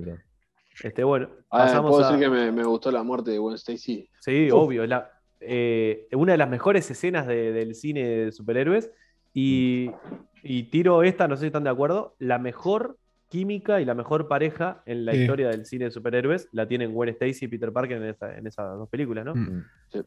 Puede influir, obviamente, el tema de que eran pareja en ese momento, pero, pero creo que son la mejor pareja. Estuvo, Yo creo que sí, que influye. la- Mirá que todas- la- todas las la Es películas- la de La La Land, sí, Link. Pero todas las películas en las que los protagonistas son pareja, se hacen parejas de verdad durante la Mm. producción y eso, son las que tienden a, a quedar en el tiempo como, como las mejores parejas así, con, con más química, Mm. como decís vos. discutible, pero puede ser. Ah, bueno, hay casos. No, como no todo, se me ocurren muchos ejemplos, pero A mí tampoco, pero puede estaba ser. pensando en Ryan Reynolds y la de Spider-Man, la de Spider-Man, la de Green Lantern, no me acuerdo cómo se llama. Blake Eh, Lively. Ahí va, también, y no les veo mucha química en la película. O Jennifer Garner y, y Ben Falta química, a esa película le falta química, punto. Pero No, a Ben, Pero- Affleck, a Ben Affleck no le faltaba química. No, Le sobraba tenía, química. tenía varios compuestos químicos. Este, la- la- la- la- lo que quería mencionar, este, quiero hacer una aclaración más porque hoy ya me autoproclamé no misógino, que ya por decir no quiero ser misógino. Este, diciendo- solo. Seguro, y, enseguida, acto seguido, hablo de qué linda la muerte de Gwen Stacy, un personaje femenino. Este, Pero porque es rubia. que Ahora soy, misógino, misógino y Rubia y menemista. ah. Eh, no soy así, chicos, eh, es casual. Eh, me, me- me está, me está- esto es una trampa, me están haciendo hablar de cosas para dejarme, quedar- para dejarme mal. bueno. Eh, a todo esto, mientras pasaban todas estas cosas, se iban, este, se iban sentando todas las bases para lo que es el MCU, ¿no? Que obviamente fuera de discusión es el único universo compartido de cine que con este peso y con esa Exitoso. exitoso, eh, porque ha tenido, obviamente, eh, está el de DC actual, o, o- o lo tuvo Marvel, eh, lo tuvo eh, Fox con, con X-Men, pero bueno, tuvo sus altibajos y no- bueno, no llegó a, a- a- bombear lo que es hoy por hoy, que es una máquina eh, Marvel con eh, 24 películas, 25 películas eh, en su 25. haber, 25 películas y bueno, otro En puñado de... 15 años, 25 películas, En 4 series 13, en 15 años. en 13 años. 25 películas en 13 años. Menos de 15 años, bien. 13 años, sí. Andan bien Y las series, bueno, el tema de las series, ahí habría que abrir un paréntesis porque ahora las de Netflix no son dentro del MCU y No, no, estamos hablando del MCU. Contando la de Ah, más, eso. allá, más allá que la, de que las, las series de, de Netflix Tuvo sus, claro, Fueron como satélites ahí. pero hayan sido espectaculares, sobre todo Daredevil, la serie de la primera, Pero eran espectacular. supuestamente parte del canon. Después se desdijeron a mitad de camino, pero eh, supuestamente eran igual que Agents of Shield este, o Agent Carter, e- etcétera. Después, eh, después la fueron como dibujando para arriba y para abajo. Pero bueno, eh, en este camino lo que pasó también, pasate una más, Nico, fue el inicio eh, tardío del Muy tardío. eh, universo DC. No sé si tardío o no, capaz que no sé si la palabra tardía. Sí tardío para lo que pretendió hacer DC en dos películas. Este tarde no en, es. en todo, en caso no tardía, en, en todo caso apurado. Apurado, ahí va. El inicio apurado del universo. Y acá es donde queremos entrar en materia con algunos temas puntuales, que es, bueno, salió Man of Steel, una película que le fue extremadamente bien para hacer una película de inicio. Eh, para poner un ejemplo similar, recaudó eh, prácticamente el doble que recaudó eh, Iron Man, que fue la primera película de, de Marvel. Mm. Eh, venía obviamente de la mano de Christopher Nolan, que la película se bombió, más allá de que era Zack Snyder el director, la película se bombió con el productor de la trilogía de Batman. O sea, venían de un cierre de una trilogía este, muy fuerte, entonces la película se venía bombeando. Dijeron, está, vos, la, la saga Como de Nolan estuvo de más. Eh, no, eh, los, los guionistas son eh, Christopher Nolan y. Por eso, no hablan como guionista. No, perdón, eh, los guionistas son Chris Terrio y Zack Snyder. Ah, mira. Está. Si no me Eh, equivoco. Mala data, tengo mala data. Para que, para que lo chequeo, pero. Creo que. sí, creo y que- todo, todo, toda esta, esta volada, y ahora entraremos Dale, dale. a hablar un poco más en detalle con en, este, en lo que fue el, el autosabotaje de.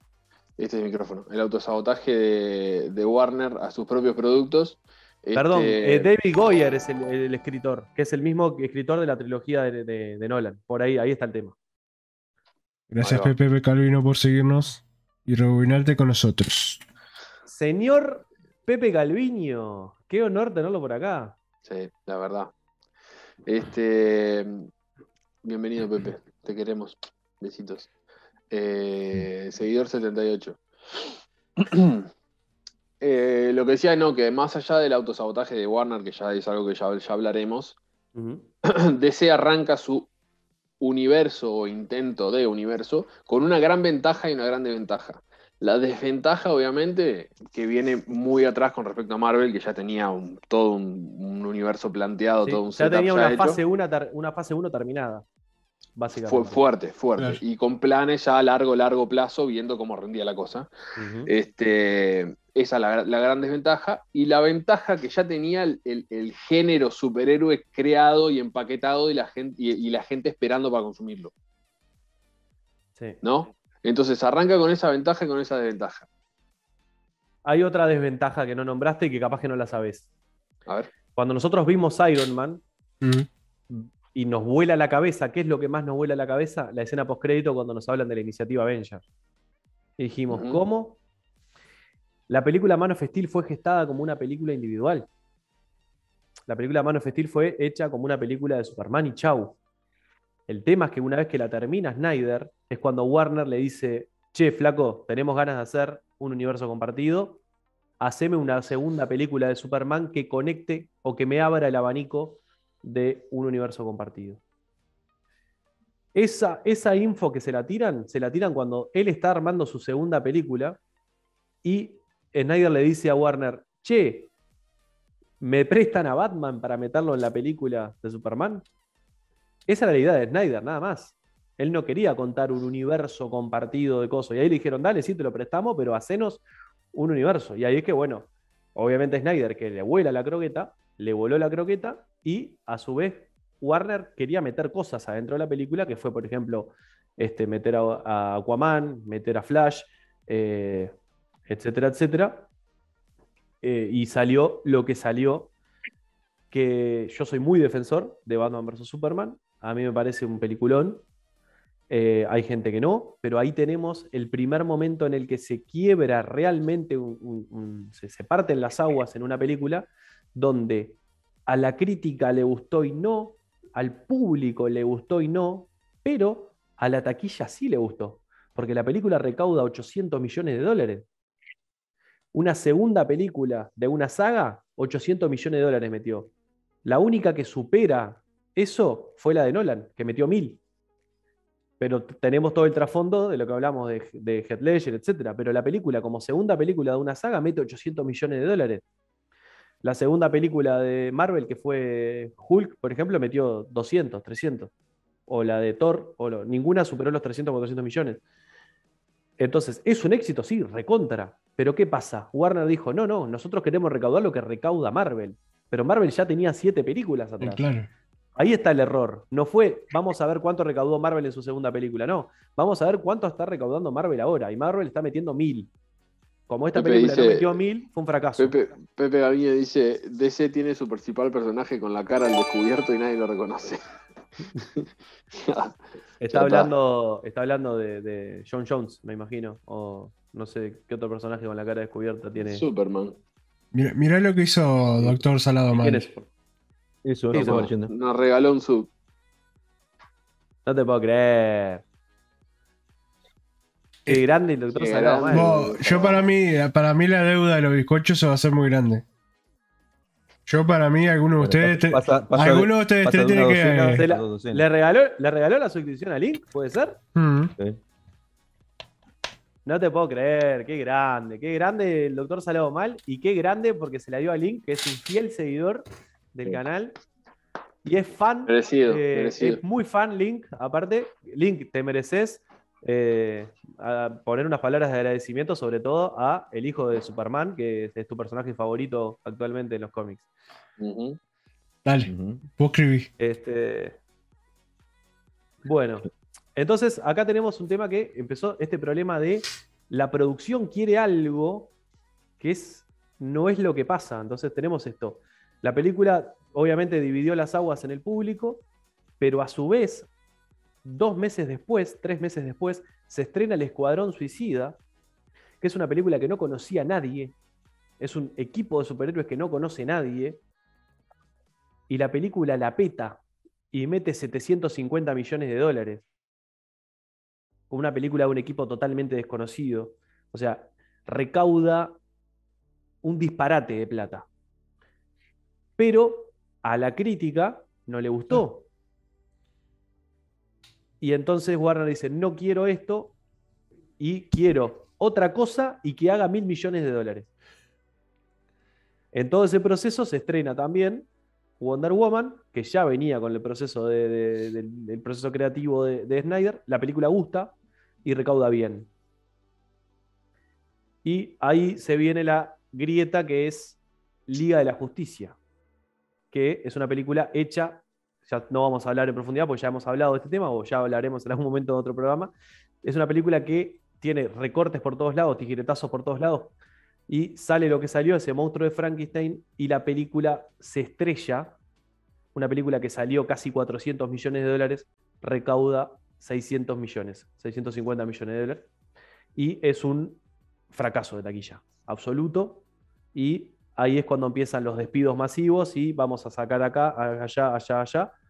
En paralelo todo esto, Warner seguía sacando, Warner no, perdón, eh, Disney y Marvel seguía sacando eh, películas y le seguía metiendo miles de millones de dólares y seguía sacando películas raras, entre comillas, como Ant-Man y le pegaba, o Black Panther y le pega. Eh, entonces empezó a pasar Yo, tengo- eso de... yo tengo una teoría igual, tengo una teoría. eh, eh, hablando, hablando del nuevo universo, de los nuevos universos, te hablo del 2006, 2000 de Hulk para adelante, ¿Mm? 2006, 2008 para adelante. 2008. Mm. Este, pero, pero antes quiero, quiero decir, eh, quería, quería mencionar algo que estaban hablando en el chat y lo perdí, pues se me congeló todo. No me hagan caso, a Link se puso color. En homenaje a mi personaje favorito de Superman, sí, está, está rosado. sí, sale, sí, sale. sí. está rosado, Link. No, eh, cosa con. a- hablando, hablando de las diferencias entre, entre los universos, ¿no? Mm. Primero, como decía Tapia hace un rato, me parece que falta, falta, faltó paciencia de Warner. hicieron competir directo con un producto que ya estaba metido en el mercado, o sea que estás, tenés que remarla, viejo. Empezaste, empezaste después, remala, o sea, no podés hacer lo mismo. Siempre el primero va a tener una ventaja. Este, y por otro lado, eh, El Pepe, el Pepe le pega al comentario que era lo que iba a decir yo antes de que vos arrancaras a hablar. dale. Léelo, léelo ahí. A ver si no estás de acuerdo. Black Panther o Ant-Man le pegan por la inercia del mundo Marvel. No es Harley Quinn, eso sí es pero- Harley Quinn. Pero ¿sabes lo que pasa? Esto es a lo que voy. Pero claro, Porque pero- decíamos, pero vos te pones a calcular. Mira, lo que dijo, lo que dijo Diego hace un rato. Eh, la primer, eh, ¿cuál fue Hulk? Que fue la segunda, metió Mm. 300, 400. 300. Sí. Ahora cualquier película de Marvel, sea la basura Eh, que sea, De te 750 saca para arriba. 800 a, a, a mil millones como nada. ¿Por qué? Porque ese proceso, ese trabajito, ese camino de hormiga va dando sus frutos y va Sí, haciendo sí. que vaya sumando gente en taquilla. bueno, para mí acá la diferencia es, es qué es lo que estás comprando. ¿tá? Porque vos cuando vas, cuando vas a ver una película de Marvel, eh, más allá de que estás viendo la película, estás comprando todo el universo y la historia a largo plazo. Mm. Cuando vos vas a ver Mm. una película de DC en donde no se ha llegado a crear una historia a largo plazo, son pedacitos de historias que al final terminan siendo retazos de nada, ¿tá? Cuando vos vas a ver una película de DC, no te queda otra que juzgarla con, con cuentagotas a esa película. Vos, sin embargo, cu- cuando estás viendo una película de Marvel, como cuando estás viendo una serie, de repente estás enganchado con la historia de la serie. Si Y que te podés comer un capítulo malo. Claro, te comes un capítulo malo, uno medio garronazo, y bueno, está, ya está. Uno, uno malo, está. Pero estamos hablando de un universo que tiene 25 películas contra uno que no pudieron meter tres seguidas. ¿Me entendés? Entonces me parece cosa, que. Otra cosa que sí. dijo Diego, que, que dijo de eh, que le fue bien con El Escuadrón Suicida, metieron una buena taquilla, y ya la siguiente dijeron, no queremos esto, porque la crítica no le gusta, pero queremos algo igual que haga la misma cantidad o más. Y eso en Marvel no, lo, no, no, se, no, no se fijan en eso. Ellos, ellos tienen el plan hecho y, y avanzan con el plan. Y lo van haciendo, salga bien o salga mal, como ellos quieren. No es que Y han tenido tropezones, pero como ellos saben que esa pieza la tenían que poner, no importa el tropezón. Sigue. Mm, como fue Capitana Marvel. Exacto, exacto. Mm. Pero DC tiene ese problema, como que no se puede- Pero ¿por qué viene eso? Eso es porque en Marvel hay una sola cabeza pensando atrás y una producción única atrás que tienen su- sus, sus estudios, sus todo. En Warner son mucha gente metiendo mano, que Mm. son los productores. Entonces cada uno quiere meter algo. Entonces uno dice, ah, a mí no me gustó que la crítica dijera tal cosa. Y el otro dice, ah, sí, pero yo quiero que la película tenga a, a Flash. Y el otro dice, ah, pero yo tengo. Entonces tienen que meter todo según lo que ponga, pongan lo, lo que ponga la plata. Y ese es el problema más grande.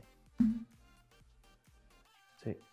Ahora, la del Cuadrón cual. Suicida salió bien, pero tuvo una cantidad de recortes. Cuando hicieron lo mismo en, en Justice League de hacer muchos recortes, le salió mal.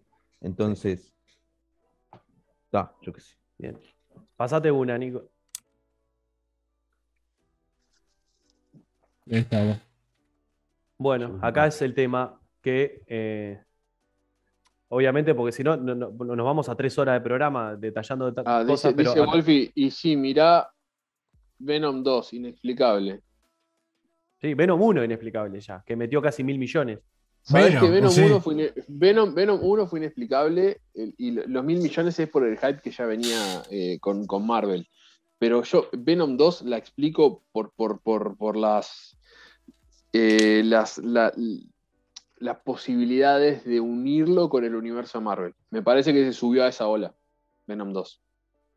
Me No, parece que se subió en Pero no, hay nada, Carnage es un no hay nada de que, peso. que- que- o sea, lo único que une, eh, no vamos a tirar spoiler por respeto a la No, gente. no diga nada, pero- no diga nada, pero, nada, pero, o sea, no es pero- una película con formato Marvel para nada, o sea, con formato Disney, ni es una película que, bueno, vamos a modificar la película para nada que ver.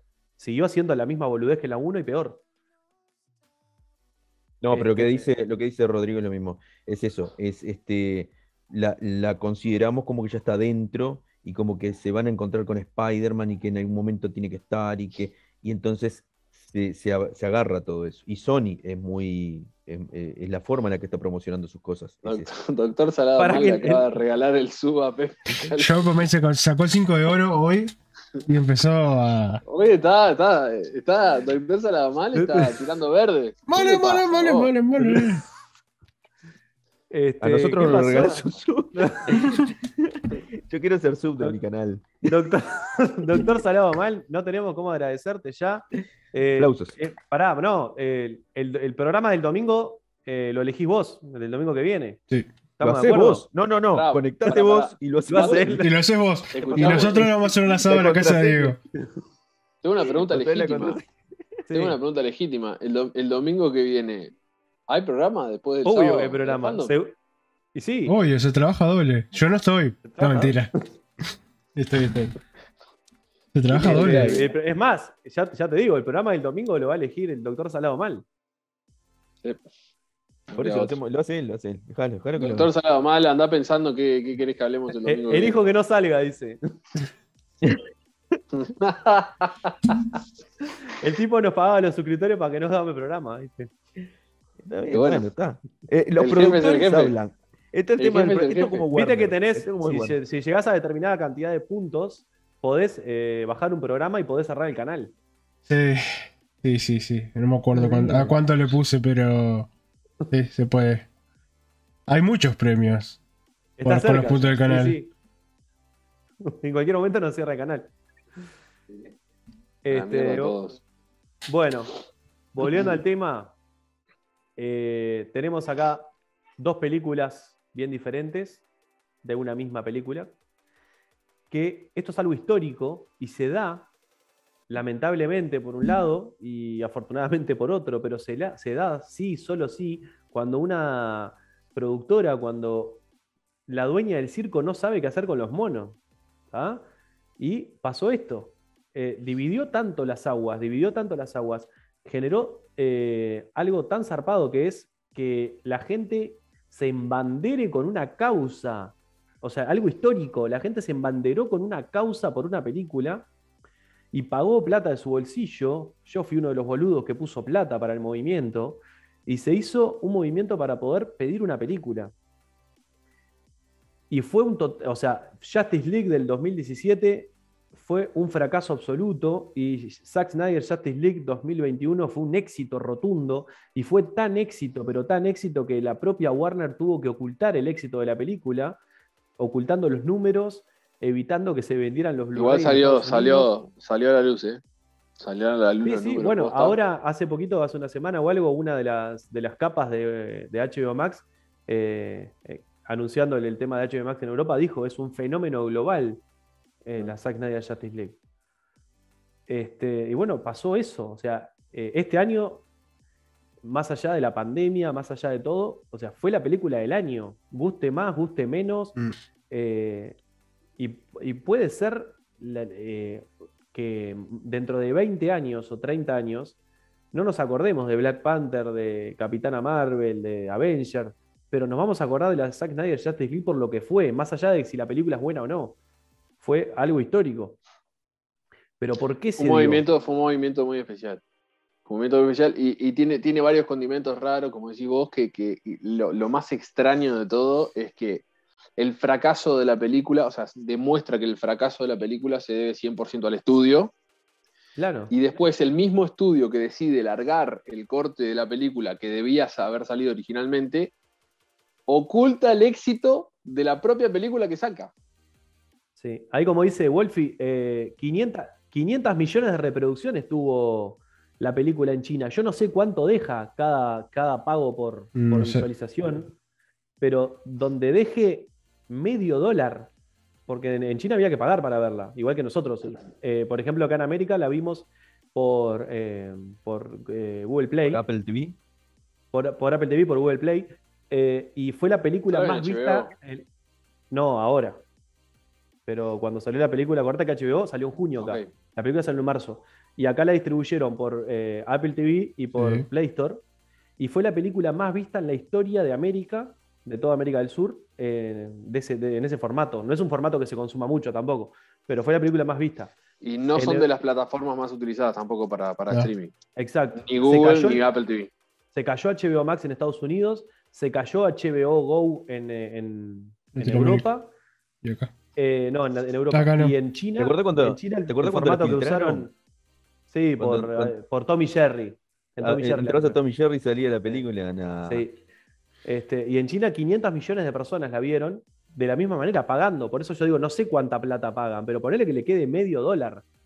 Ya la película recaudó eh, la inversión. de la película 250 mil millones. 250 millones. Ah, Este, mil no, 250 no. millones. Recaudó lo que salió la película originalmente. Y Se que, estima que la película superó los mil millones de dólares, pero no lo dice Warner. que te iba a decir que ahí Con un, ves. un corte, un corte de refritos, ¿no? Un O sea, digamos, claro. Claro, pero ahí ves a no- una no- sola no cabeza hubo- pensando. Que es lo que hablamos hoy con el tema También Marvel. es cierto. Es una También sola es cabeza pensando en comparación con lo que fue el anterior.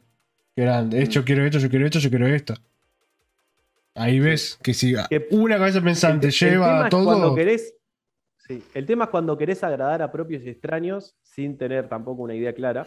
Porque eh, No, y no terminás agradando a nadie. No, obvio, Porque que lo- Marvel. los, principales, los principales que le dieron manija al hype de- de- para hacer el release del Snyder Cut, ¿quiénes fueron?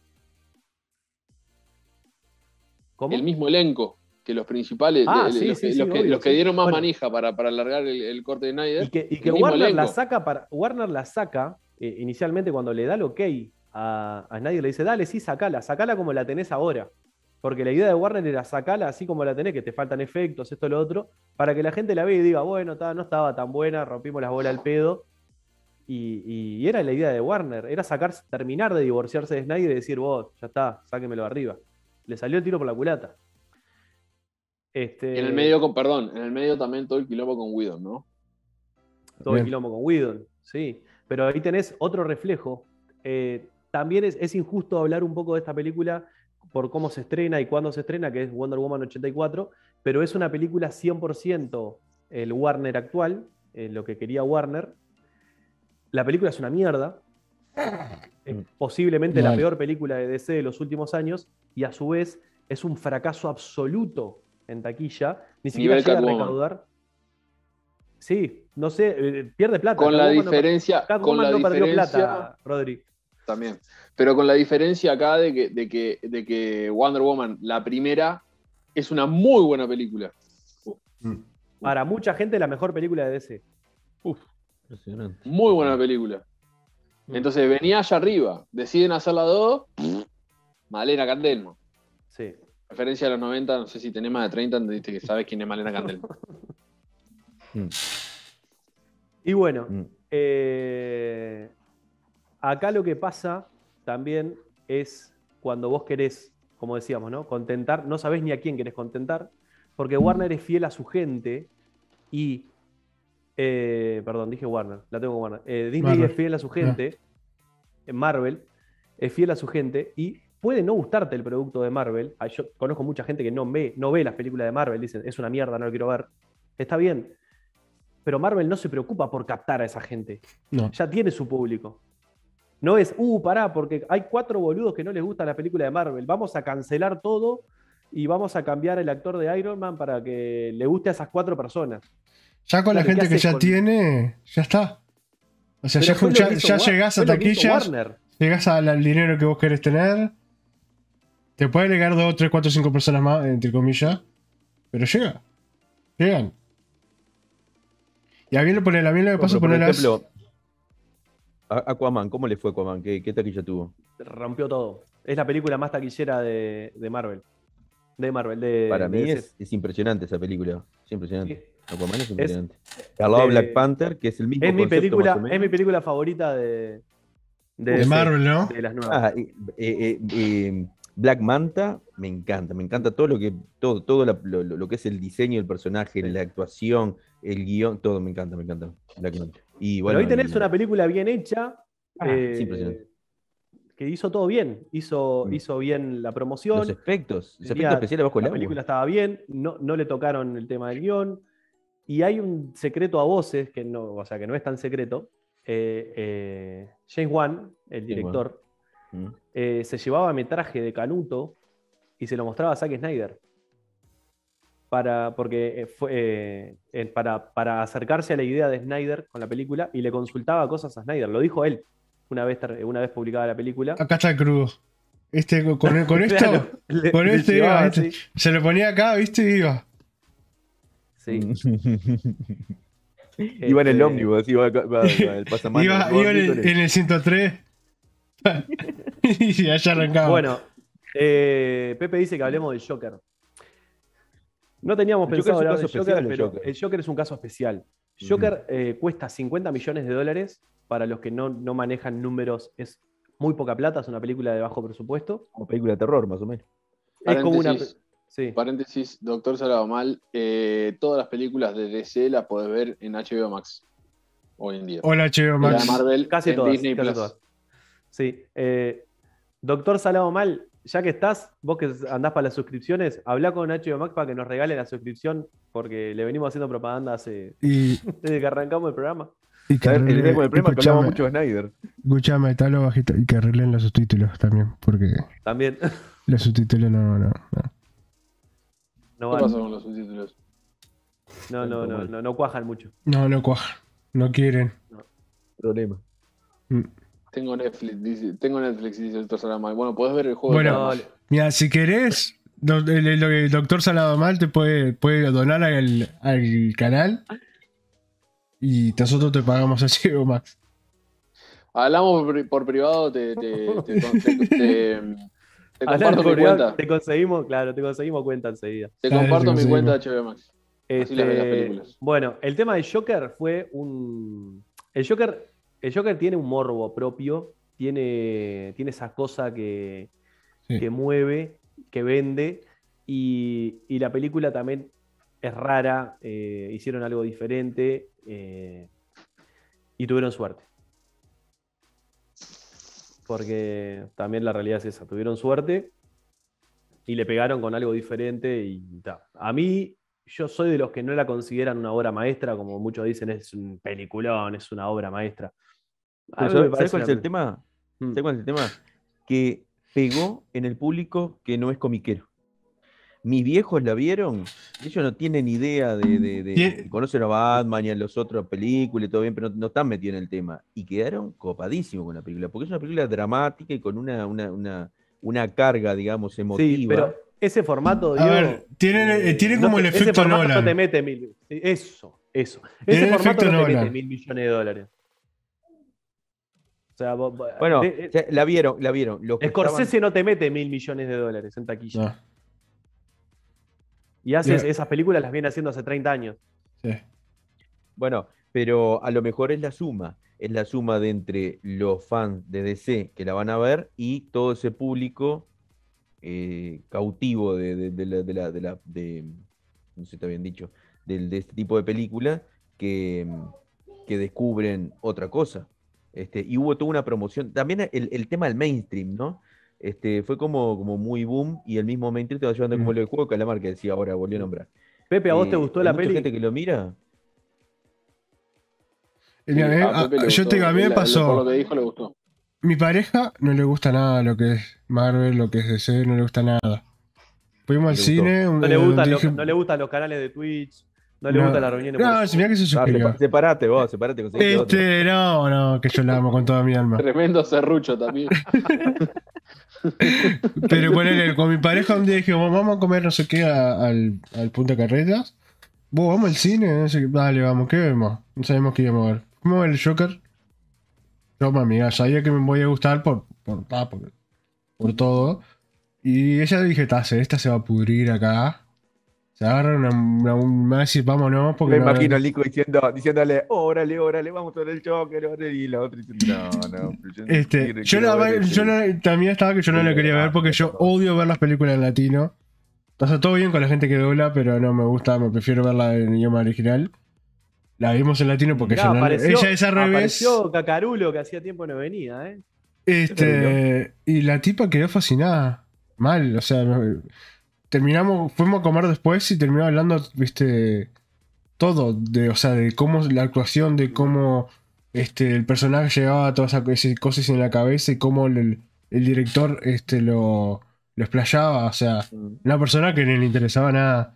También ella capaz que le puede ser que lo haya visto no con un ojo comiquero y, y todas las referencias, sino lo vio con un ojo de está viendo este, una persona que tiene problemas mentales, que sufre desde toda su vida y después se viste se, como que se le agarra el trastorno y agarra para un lado diferente en su A, a cabeza. eso voy, a eso voy. Ah, Emma. Emma, la vimos, la vimos juntos, ¿no? No me acuerdo ahora, justo estaba ahí un amigo en el chat y no me acuerdo si la vimos juntos o no. Acá Eh, a eso me eh, refiero. El, sí. eh, a mis viejos, por ejemplo, Joker les encantó y quedaron eh, eh, enganchados y comentando, de más cosas, che, y quedaron comentando eh, la película y, y diciendo, pa, lo, lo bien que estaba y tal cosa, ¿no? Como que le, le impactó las escenas, sobre Mm. todo, más que la película completa, creo que son las secuencias en particular. mm, Pero después yo dije, está, le gusta ese tipo de película, una cosa así, lo voy a enganchar, a mostrar Logan, porque es un peliculón, porque el guion está de más, porque es No dramática, porque el personaje...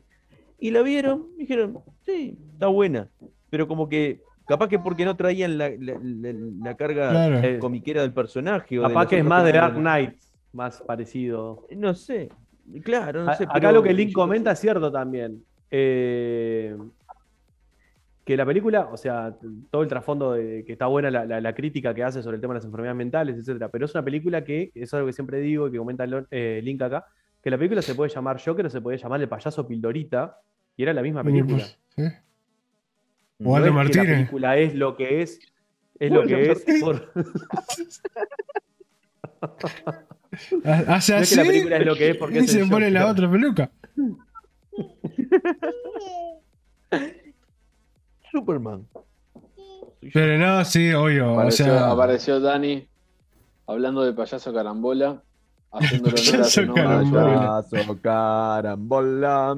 En medio de su función. Y en fijo, Bueno, sigan. muchos payasos. Bueno, Ya, ya veo- ya- ya vemos que toda la gente que nos ve conoce payasos. sí. Gracias. Nombres de payasos comenzando. Los ya. votamos cada cinco años. Plin Plin, no a hablado. Pelucita, siguen, siguen apareciendo nombres de payasos en el chat. No, la mano. Diego Díaz, perfecto, siguen apareciendo payasos. bueno. Payasos. Yo estoy leyendo el chat, chicos. Mirá, Raven. Soy un bot, dice. El payaso It. Bueno, acá También. tengo, tenemos estas dos películas que son las dos de este año. Y, Ahí tenemos este, tenemos un temita que, que es como el debate, el gran debate gran, ¿no? El Escuadrón Suicida que se estrenó este año, eh, medio que le gustó a todo el mundo. Sí. Un poco más, un poco menos, pero todo el mundo por lo menos dice está buena. O hay gente que le encantó, hay gente que dice es la mejor película de DC. Este, mirá a la Isa tomando mate, ¿eh? No, una cosa de loco. Y la otra también. Este, y tenemos a Venom, que aparentemente no le gustó a nadie. Y la película del Escuadrón Suicida ni, ni siquiera recaudó, ni siquiera recaudó sus costos de inversión. Y la película de Venom, eh, No Ahora no dicen que no va a llegar. no es justa la dicen que no va a comparación. llegar. Bueno, son dos películas que se estrenaron casi al mismo tiempo, con un par de Sí, meses pero, pero, ¿Por qué no pero justa en contextos totalmente diferentes. Y porque el, eh, el Escuadrón Suicida se estrenó en- dentro de un contexto de DC totalmente derrotado, que, esperando cero que la estrenaron porque por inercia, porque no, o sea, no se esperaba nada de esa película y le pusieron cero ganas al marketing, le pusieron cero ganas a todo. Y Venom, todo lo contrario, fue una porquería que se vendió como, como si fuera un Ferrari. O sea, se, estre- Link, se la estrenaron en película de Venom es de. Marvel. Es de Marvel. No es de Disney, pero es de Marvel. Ah, de- sí, pero- Con- Pero está, vos sabemos que Marvel tiene una forma de ir por las películas que Sony, si aunque sea de Marvel, no va tanto. Creo yo. ¿O Sí, no? sí, no, pero la comparación no es porque sea del UCM o no, es básicamente dos películas de cómic que se estrenan. Sí, sí, sí, sí. Este, Bueno, y ahí, ahí está el tema también, capaz. eh, o sea, es una película que no es ni siquiera del UCM, como dice Link, eh, está medio por fuera. Eh, pero a lo que vamos es, ¿qué es lo que la gente quiere ver? ¿La gente quiere ver una buena película cuando va al cine? ¿O qué, qué- qué quiere ver? ¿Qué es lo que uno este, va a ver al cine? ¿Por qué pensá, pensá quiénes son, pensá quiénes son los que, los que pagan la entrada hoy en día. No hables de vos, no hables de, de la gente que, como decía Diego, como decía Tapia hace un rato, de, que, que- que- que miraba los dibujitos en los 90, que sigue, que compra cómics, que lee cómics, que mira películas, que mira los animados. No hables de esa persona. Habla de la masividad, de, la- de la masa que va a ver a las películas estas al cine. ¿Qué está acostumbrado a comprar esa persona? ¿A qué, a qué se le Rápido y furioso. Rápido y furioso. Esa película que. Y dentro del género superhéroe, y dentro, y, y dentro del género, exacto, y dentro del género superhéroe, se le acostumbró a, a- a comprar fracciones de una historia grande. Mm. Entonces vos Pero, decís, pero en este caso, ponele, Venom no triunfa por eso. Vos decís que Venom triunfa para mí, porque. para mí está montando la ola de, la posibilidad de estar adentro del MCU, de meterse en el UCM. Para No mí, sé. vino por ese lado. Yo, Yo creo que la, la primera de Venom no es tan horrible, no es tan mala, tiene momentos eh, poderosos y los efectos especiales, vaya y pase. El tema es que la segunda, en vez de Totalmente de acuerdo con mejorar, me va para atrás. Mm. ¿Qué dice? Totalmente de acuerdo con Wolfie. Que casi es dice- un personaje que se podría explorar más, pero Sony te hace un cine super genérico. No, no, Cletus Cassidy, la verdad, tristísimo lo que pasó. todo bien con, con, No. con el actor, por las dudas. Nosotros Sí, lo comentábamos eh, la semana pasada la otra. No es tan difícil. Era solamente agarrar los tres capítulos de la serie animada del Hombre Araña, en la que narran la- la- el, el origen de Venom, por ejemplo, ¿Y está? y tenés la película hecha. Ya está. y, y te- y que termina con, con, con Carnage, además. Claro. Sí. Este, Este, eh, es- no, no es tan difícil, es verdad. Pero te digo, para mí mo- se sube, se sube a la ola de- del UCM este, y con el hype de Spider-Man fuerte. Sí. eh, sale en un, en un momento muy especial y ta, y engancha con eso. Porque además, después de que salió, vos leías las críticas, no tenía críticas buenas. la gente que Pero- la vio decía que era una porquería, pero todo el mundo decía, pero no sabés lo que pasa después en la escena postcrédito. hmm. Y se sigue hablando de la escena postcrédito todavía. Sí, obvio. Es que te, la, te vendieron la película por la postcrédito. La película está basada. eh, las de Marvel te venden la película por la película. Y la postcrédito, la escena Te vende otra te película. Ya te vende la siguiente. esa, sí, ah, qué bueno. Pero en esta te vendieron esta película por la escena final. Entonces, para mí, No se sube a esa ola Venom 2. Se sube a esa ola de un, de, de un UCM explotando con un, con un este, Spider-Man en, en su, en su clímax de, de- popularidad, encima en, boca de todo el mundo, porque está por salir la película, y todo el mundo hablando de- de- del multiverso, etcétera, etcétera. Este, para mí la clavan el ángulo con eso, o, o timing. Para mí es timing el éxito de Venom. Sí, puede ser. La sacás hace seis meses esta película y se caga, se caga pedos. Bueno, Ya, y además lo lo- que hablamos. Yo quiero aclarar una cosa también. Lo, y lo, lo peor que, que, que Venom tiene mucho, eh, recaudó mucho. Y el Escuadrón Suicida también se la jugó a hacer tipo un humor. O. Está James Gunn en- de director. Pero a un humor más parecido a Marvel. O sea, para ver si le podías capaz que entrar por ahí. Por lo menos yo sentí eso. Y también le Pará, fue también te mal. falta otra cosa. Pará, pa- pa- Fue pasa mal. otra cosa. El Escuadrón Suicida es, eh, es clasificación R, ¿no? Y También. Venom no. Segmenta 3, más. Claro. Hmm. Venom es para ir. se colgaron de la idea, de, un poco de, la idea más. de- de Deadpool y, de, y del Joker Mm. y siguieron con eso y, y capaz que no. Capaz que Se segmenta un PG-13. poco más, pero de nuevo, acordate, vienen de un, de un universo en declive, eh, está segmentada. La primera de, de, de Escuadrón Suicida fue una mierda. Nosotros ya sabíamos que no iba a ser lo mismo, que no, ni siquiera son los mismos personajes ni la misma historia. Pero, ¿cómo le explicás al, al- al resto del mundo que no sigue las noticias que Escuadrón confusa. Suicida y el Escuadrón Suicida no Son es la dos misma cosas diferentes. Es, co- es confuso, es confuso. Claro. Entonces, para mí, tenía todo en contra el Escuadrón Suicida, todo en contra. Este, y, y Venom tenía todo a favor. Irónicamente, termina siendo Venom una porquería y el Escuadrón Suicida una buena película. Pero acá, acá estamos hablando de números, de venta, y esto es marketing, papá. Este, si le, si le- le timing y cómo lo vendés. Para mí la diferencia es esa. Si vamos a hablar de calidad de productos, como, como consumidores de cine, este, y como consumidores y, y co- y consumidores de los personajes que los conocemos y todo, sí, obvio, cuando suicida eh, nada que ver con Venom. Venom es- Bueno, pero ahí está, ahí está el nicho, ¿no? Ahí está el nicho. Eh, porque hay como una. Hay como una cadena. Y. para poder producir películas, para poder eh, seguir haciendo eh, de este género, te tiene que ir bien. Si no, nadie Mirá, te ahí, dice, ahí dice Pepe en los comentarios. Yo no vi el Escuadrón Suicida porque la primera me pareció horrible. Exacto, y eso le debe haber pasado a un montonazo de gente. Mirate esta Te que te va a encantar, Pepe. Te contamos, Pepe, que pasó la primera, buena.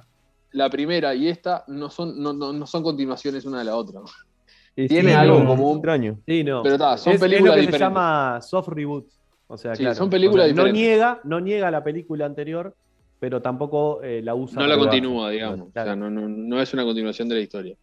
Este, yo la primera, en la- yo vi la primera en el cine con mi novia, hoy es exnovia. mal. a la elección chiche.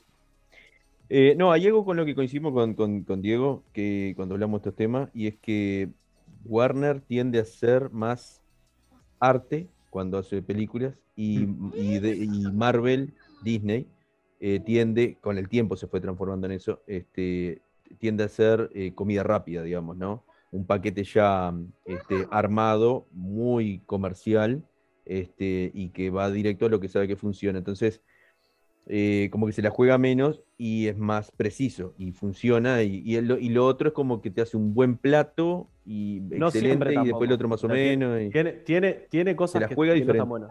Claro, eh, eh, No, no estoy de Warner acuerdo. apuesta. ¿Decís que no?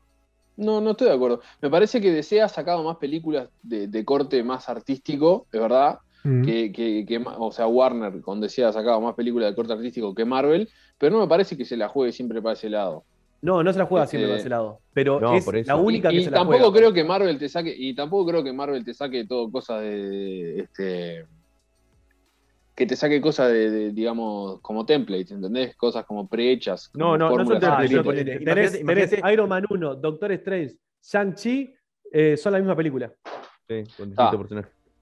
Eh, eh, pero, pero vos entendés que la gracia de Marvel no está en las películas en sí, sino en, en la continuidad y en, en Bueno, la pero es el, es el- es el Bueno, es lo que efecto, estamos es el efecto McDonald's, claro. Es lo que estamos hablando. A Iván. todos nos gusta la hamburguesa McDonald's, pero sabemos que es una mierda lo que está Claro, y no, y de repente, no, y puedes tener una, una, un macombo de esto con, con, con pancetito que son deliciosos y una, una hamburguesa común, pero están dentro de un mismo nivel.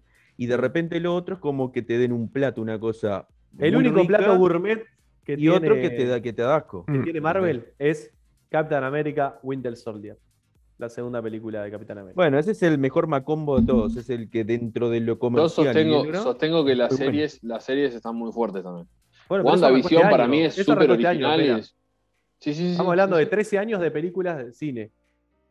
La, la serie, Mm. para yo la serie lo consumo como otro, otro producto. No, no, no es un producto de cine. Tiene otra elaboración. Mm. No es lo mismo hacer una serie que una película. eh, es otro trabajo técnico, es otro trabajo de guion. eh, no me Mm. parece hasta, me parece hasta injusto. Igual te Eh. sacan series empaquetadas, ¿no? No, no es uno que te va midiendo el guion a ver cómo viene. Ya vienen de paquete, de principio No a fin ya no, no, hechas. No, de igual manera la producción de una serie no tiene nada que ver con una película. pela- Obviamente mismo, que no es lo mismo. Trabajás, no trabajás con un único director. No. La serie, por ejemplo, de, de- de Marvel, las que vimos este año, de los ocho capítulos que tienen, o siete, o lo que sea, cada capítulo o, la- o están dirigidos por directores distintos, equipos creativos distintos, porque es por un tema, así, así funcionan las series. Entonces, no es lo mismo. Pero este, que, no, que, que sea un buen producto, es un buen producto. No es. Qué, qué- qué lindo, qué lindo ejemplo que tenemos. Estás apuntando Si con no- un arma acá. Si no, no nos levantaron el 20 de podcast Erdo. si, ahora, no, si no nos censuran el programa con esto, eh, de-. Estamos cerca. Pincelame a tapie, Nico. A eh, tapie, Nico. Nico, Lo Nico, sacamos. Llegó el momento, llegó el momento que muestres el boxer. Nico, llegó el momento en que muestres el boxer, es ahora. Es ahora o nunca. Porque ya se, se cierran el canal ya. Sí. A Desde la misoginia a la delincuencia en fantasy, Bueno, sí. no- no, me, gustaría, me gustaría igual la opinión, eh, la opinión del, del- del público en eso de guste más, gusto menos, un, un formato. ¿Qué, qué pasa? Hay mucho si acá, hay mucho acá. Dice, Disney es basura, Pepe Calviño dice, Disney es basura, es el Facebook del cine. Eh, Link dice que Marvel es más pochoclero y DC tiene más estética más, y más mesura en la presentación. Doctor Salamal, DC es pito dulce, que te cagás de hambre, aguante Marvel y McDonald's. Pero, eh, Tengo que poner- tengo que- tengo que poner a pensar en algo también. Eh, Disney creó una maquinaria que le da un, eh, eh, que, hace una industria, forma una industria y una industria sólida que tiene puestos de trabajo y todo de forma sólida. DC va para tripa adelante. Gracias, Javier, por Ahora, sí, no. De punto, punto de vista producción, ni que hablar que, que es, es una, es una recontra falla atrás de la otra, lo de, lo de Warner, ¿no? Y de, de DC. Pero, pero te, te- te digo lo siguiente, un- en base a lo que ustedes estaban diciendo. A mí me recopan las películas un poco más heavy, con personajes, historias más heavy, con personajes más oscuros. Me encantaría este, tener, tener una, este, un- un- una seguidilla de películas buenas de esa manera. Pero lo que pasa que si es eso lo que están intentando, tampoco lo están logrando. No, es que no, no lo están intentando. Porque se autocensura ese tipo de cine. Warner se autocensura. Este, pero a lo que voy yo con eso es. eh, Sí, Ant-Man pará, 2, Wo- pela, Wo- Wolfie, Wolfie, tiene razón. Te deja re manija. Te deja re manija. Querés ver a ver cómo se conecta todo con el UCM. Es, es que es ese hype, es ese hype que te vende el Marvel. Ah, Es, otro hype. producto, es, es- es eso, es la. Es la el McDonald's es, lo que hablábamos al principio. Es lo que hablábamos al principio. Si vos sos, si vos sos Burger King y salís 15 años después de McDonald's, ¿cómo le vas a competir? ¿Haciendo exactamente lo mismo? ¿O probando algo diferente? O sea, la- eh, ¿cómo encarar la competencia? Es eso. Si sale de ese atrás, Te tenés que, no, no podés ir por el camino del medio, tenés que ir decidido a competir contra lo que ya está instalado. El problema es que sí, no sí. sabía qué hacer, claro. Sí, salió con algo diferente. Salió con otro- algo diferente. Después dijo, ah, para, mí, no, se- pará. para mí salió y fue, fue tipo eh, sobre la marcha viendo, a ver, como decía, como decía, como contabas vos y, y Tapie hablaban hace un rato. Mm. Eh, estaban yendo para adelante y para atrás en lo que decidían. Este, al principio, eh, Man of Steel, que fue la primera película, salió, salió como un standalone, como una película sola. Después le dijeron, ah, no, pará, vamos a meter un universo. Y te pido prestado un personaje y te hago una película que, que gusta, que no gusta, que no sé. Después te meto otra película, pero no te, no te dejo sacarla la, la- la- como, como la hiciste. O sea, te pido que me hagas un universo, me haces un universo y no me gusta y te la recorto. Te saco un Frankenstein, ¿entendés? O sea, si, si no hay una cabeza. O sea, Bueno, que- también que hay otra cosa, hay otra cosa. Eh, y- eh, el tema de los, de los personajes que eligen, que, que- que decía Diego, de repente salieron con, con Escuadrón Suicida que no conocía a nadie. Marvel, para hacer eso, primero te hizo la película de Iron Man, de Capitán América, de Hulk, de, de De todos todos. los personajes importantes, hasta que llegó el momento en el que se precisaban nuevos personajes y te presentan eh, eh, los Guardianes de la totalmente de Galaxia. acuerdo. Los. Guardianes de la Galaxia no lo conoce nadie, nadie da un mango por eso, los cómics no lo, ve- no lo compraba nadie, hasta que salieron y los hicieron bien, pero Ah, dentro de su clavaron el universo, ángulo. y ya está. Mm. Sí. Y te hacen tres películas. Es que es inexplicable que te saquen eso, que, que el Escuadrón Suicida tenga dos películas, que Harley Quinn tenga una película, que Peacemaker tenga una serie, y que no tengamos dos películas de Superman, que no tengamos película de Linterna Verde, que la película de Flash llegue ahora, eh, 10 años después. Eh, eso sí, es, es- es inexplicable. Flash nunca tuvo película, nunca tuvo película. Flash, ¿entendés? Es un personaje de los principales de la Liga de la Justicia. Linterna Verde, boludo. para, para el público en general, Link- uno de los, está Batman, Superman, Wonder Woman, y está Flash para la gente. la Link dice, si ¿Cómo lo hicieran un? Batman, Link dice, si hicieran un Batman fiel al cómic como Dios manda, se ganan a la gente, pero nada. no, Wonder Woman 84. True. Bueno, Doctor está la película. dice? al público general al que pertenezco, nos llega mucho más el marketing de Marvel. DC es muy anacrónico y confuso en la línea, menos es más. Está, para mí está muy bueno tener siempre la opinión de alguien así que, Mm. que- que- que no sigue este, fielmente a todas las películas ni las, ni las líneas temporales y eso, porque también a veces un poco, es un poco difícil para los que seguimos todo de cerca el salir y ponerse en la mentalidad del, del consumidor estándar, digamos, del consumidor medio. Y Doctor Salamal tiene un punto bárbaro, que básicamente es, eh, se condice con lo que estábamos hablando nosotros. Este, al, al ser, al ser tan anacrónico, como dice él, y confuso en la línea temporal, que no es que es confuso en la línea temporal, es que no hay una línea temporal, justamente, este, te perdés al público. Perdés al público que ya está enganchado con un, con una- con un producto que Con sí otro te vende eso, producto. que claro. sí te vende eso, ¿entendés?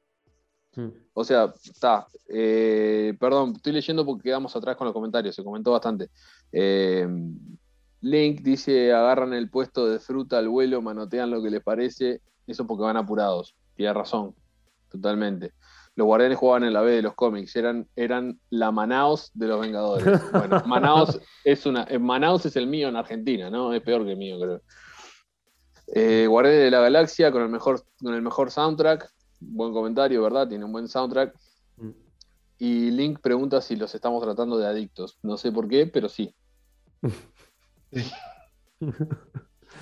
Pasate, pasate una, Nico, para ir cerrando. Que está buenísimo el tema, pero está. Es, es lunes y mañana hay que laburar. Eh, Hoy también se laburó, no sé, algunos laburamos. Torito. pero- Dale. eh, acá tenemos una, un ejemplo, volviendo al tema Venom y tocando dos, dos películas. Obviamente es un, es, un, es un ejemplo totalmente injusto de todos lados, porque son fuera de época las dos películas. Eh, una sale en pleno boom de los superhéroes como es Venom, la otra ni siquiera había arrancado todavía el universo compartido. Pero tenemos dos películas bien diferentes, ¿no? Una casi de autor, como es Watchmen, y Venom, que es una película sin ninguna pretensión, es una película que se hace 100% comercial en el sentido, vamos a meter esto, esto, esto y vendemos una película y la sacamos en dos minutos. Y tenés el ejemplo de que la película de Watchmen recaudó 185 millones de dólares cuando la película salió 150, o sea que perdió plata.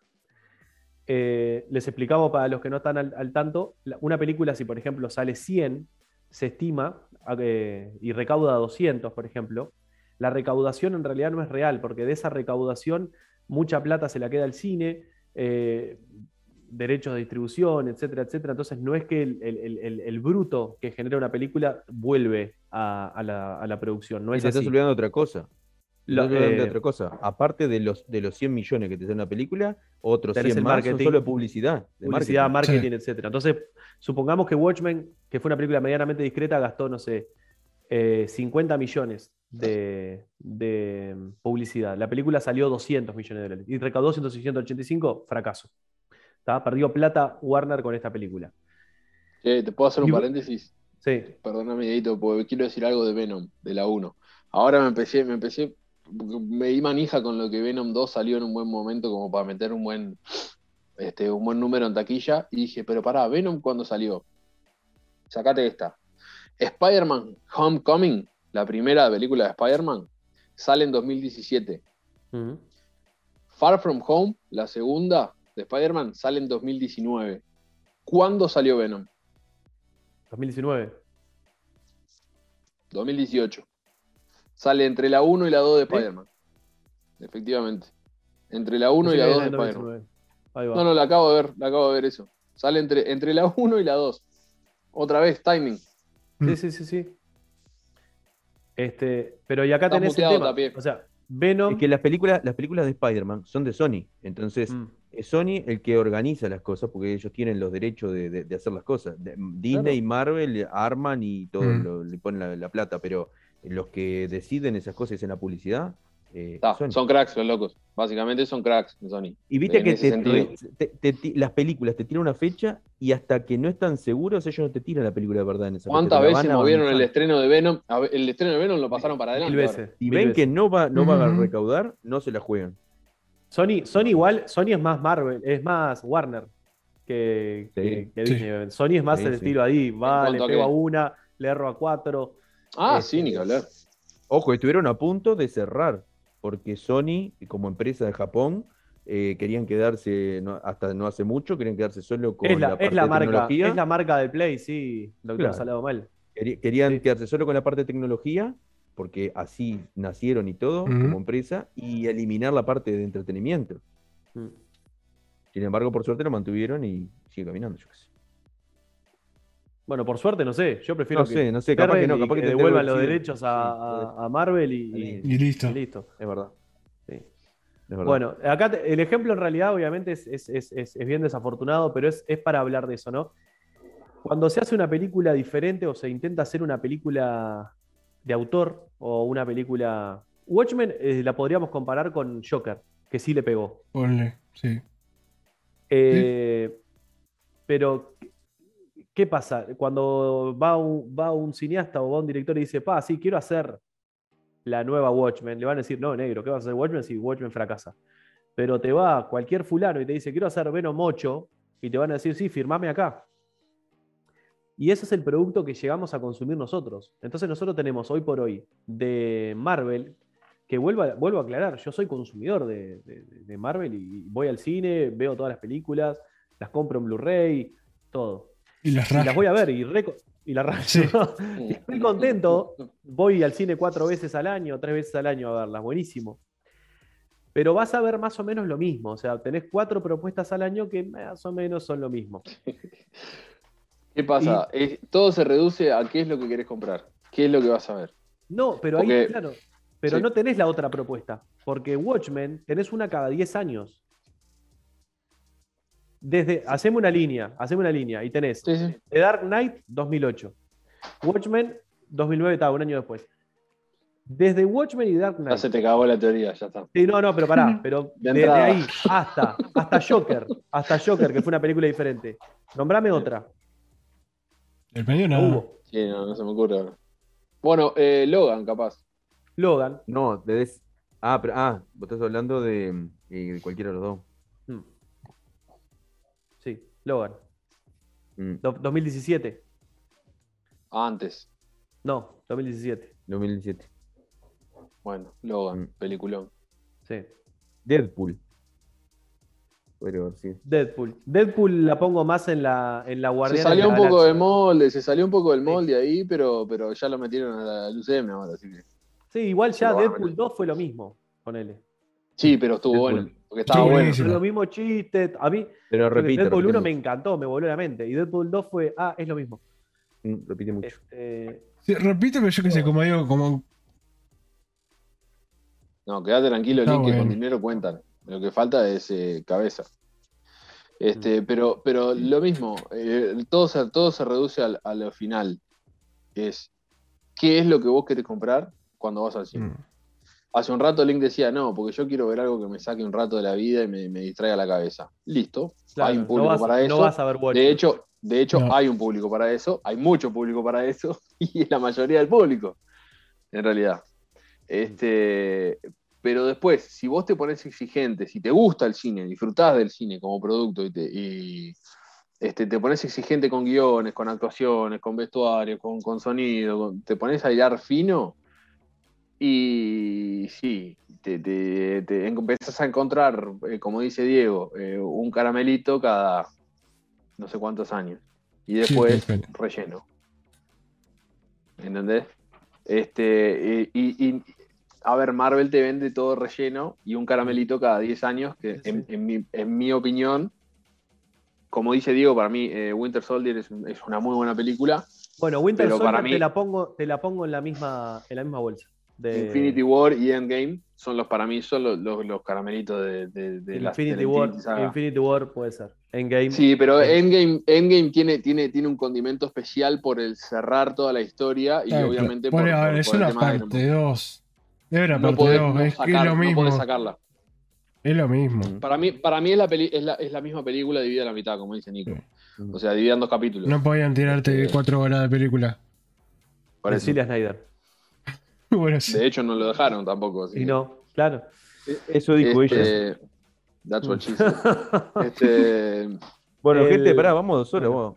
Nos vamos, nos Vamos. Sí, tenemos que cerrar. Eh, acá. Doctor Salado Mal decía eh, que cada uno tiene una opinión final polémica. Cerramos con 30 segundos per cápita. Dale. Arranca. Arranca Nico, Arran- dale.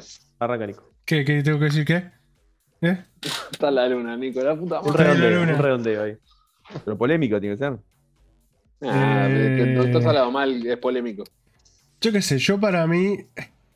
Bueno, a mí me pasa que cuando miro Marvel es como que. Yo viéndolo estética- eh, técnicamente, estéticamente, todas esas cosas. Es como más.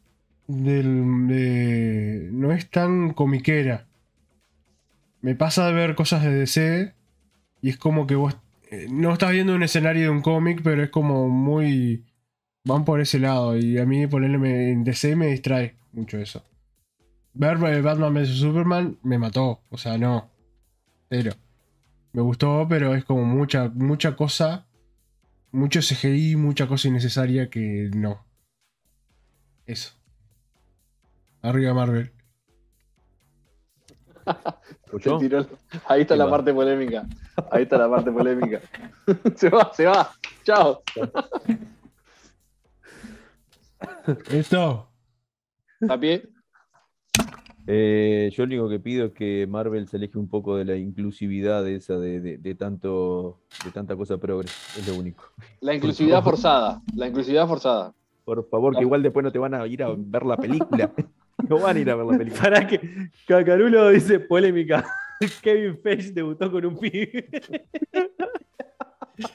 Entre, entre, entre esto, entre que la, la pequeña de, Ta- de Tapié lo quería matar, entre que usted quería que yo mostrara el calzoncillo hoy, Eh, Nadie le voy a decir la verdad. ¿Sabes con quién, te- No. ¿sabés con quién fue?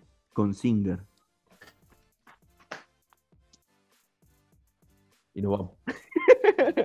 Díaz. Ah, cerrás vos. Bueno. No, eh, no, voy a decir yo y cerra vos. Eh, para mí, me quedo con la idea de que se reduce al producto que quieras comprar. Eh, como todo, todo subjetivo.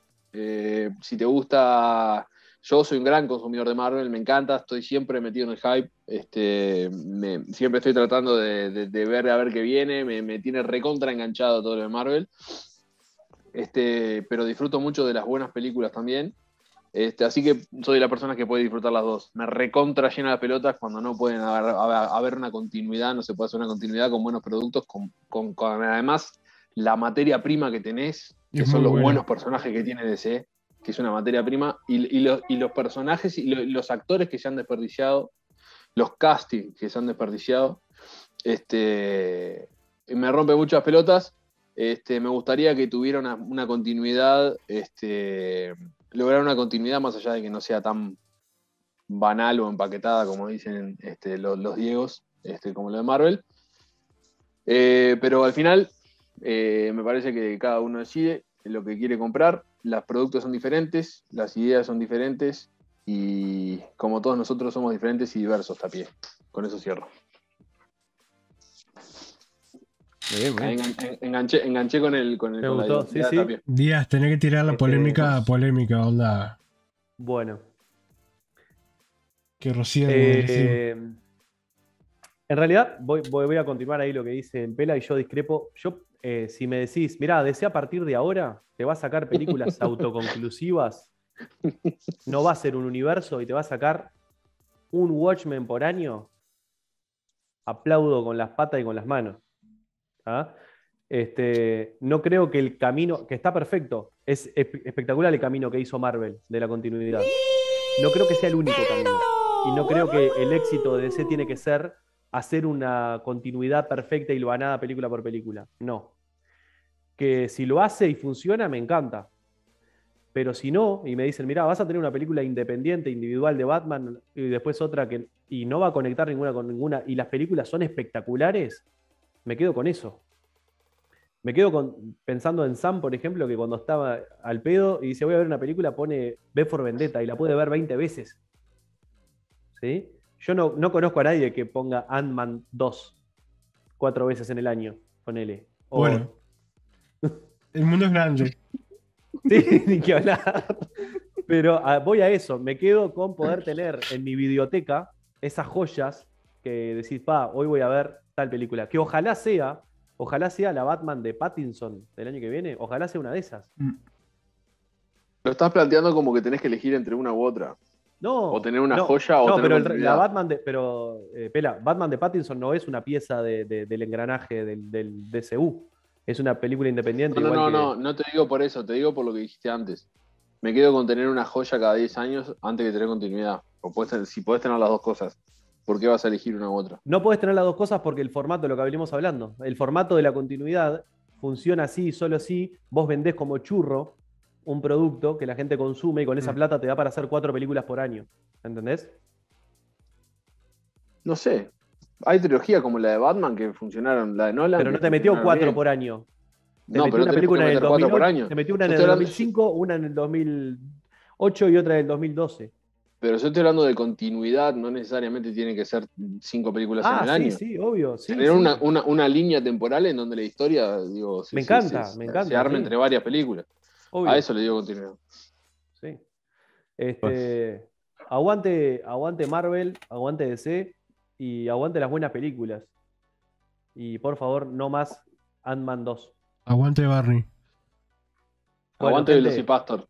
Bien, Pepe. y el Imol. Este, vamos arriba. Bueno, Gracias a todos. Gracias, doctor Salado Mal, por ha- haber hecho así y tirar plata para todos lados. Este, con esto vamos a, vamos a comer a fin de mes. Vamos, nos va a dar buenas empanadas. Mm. Nos vemos el miércoles con la sección de noticias a las 8 y nos vemos el sábado con programa especial a partir de las 2 de la tarde. Vamos a estar cubriendo la DC Fandom, viendo novedades, trailers de películas, pósters, todo lo que salga en ese evento. Vamos a tener algunos invitados y después nos volvemos a ver el domingo con el programa que quiera hacer Doctor Salomán. Escribinos al lado mal. Escribinos. Ahí va. Si Bueno, no, no sabemos qué hacer. Despedite, despedite, Tapié, despedite vos. Bueno, eso. Dejamos la polémica, cada uno dijo lo suyo. Esto es cada, cada gusto. Para cada ¿Qué- gusto. qué- qué vas a decir? colores, ¿cómo era? Me olvidé de una cosa ¿Qué vas a importantísima. Tenemos que ¿Qué? compartir el, el link al grupo de Discord, porque esta la vamos a pudrir en Discord después. Sí. Tenemos, tenemos el, el canal de Discord. Hay que usarlo, este, usarlo. Para- el man- mandar la invitación, Nico, del link ahí. El link Dale. para la invitación al canal de Discord. Va, va, en va, el va, chat. va, va. Este, así la, la podemos seguir pudriendo en Discord este, con la con la con la, la discusión esta de DC versus Marvel. El debate interminable. Ahí está. Ahí. Este, Estás spameando, dejá de spamear, dejá de spamear. súmense, recuerden, recuerden también seguirnos en Instagram, recuerden también, este, como dice Dieguito, que el, el sábado vamos a estar en- eh, cubriendo la DC Fandom a partir de las 2 de la tarde, el domingo con lo que digas, doctor Salamal, Cocinando Y- con Diego Díaz. cocinando, capaz, ser. podemos, ojo, podemos hacer un ser, ¿eh? especial de cocina. ¿Eh? Y este, y ta, gracias, chao. Tapié, lo tuyo. Listo, nada. Por favor, rebobinar. Gracias. Chau, chau, chau, chau, chau, chau, chau, chau.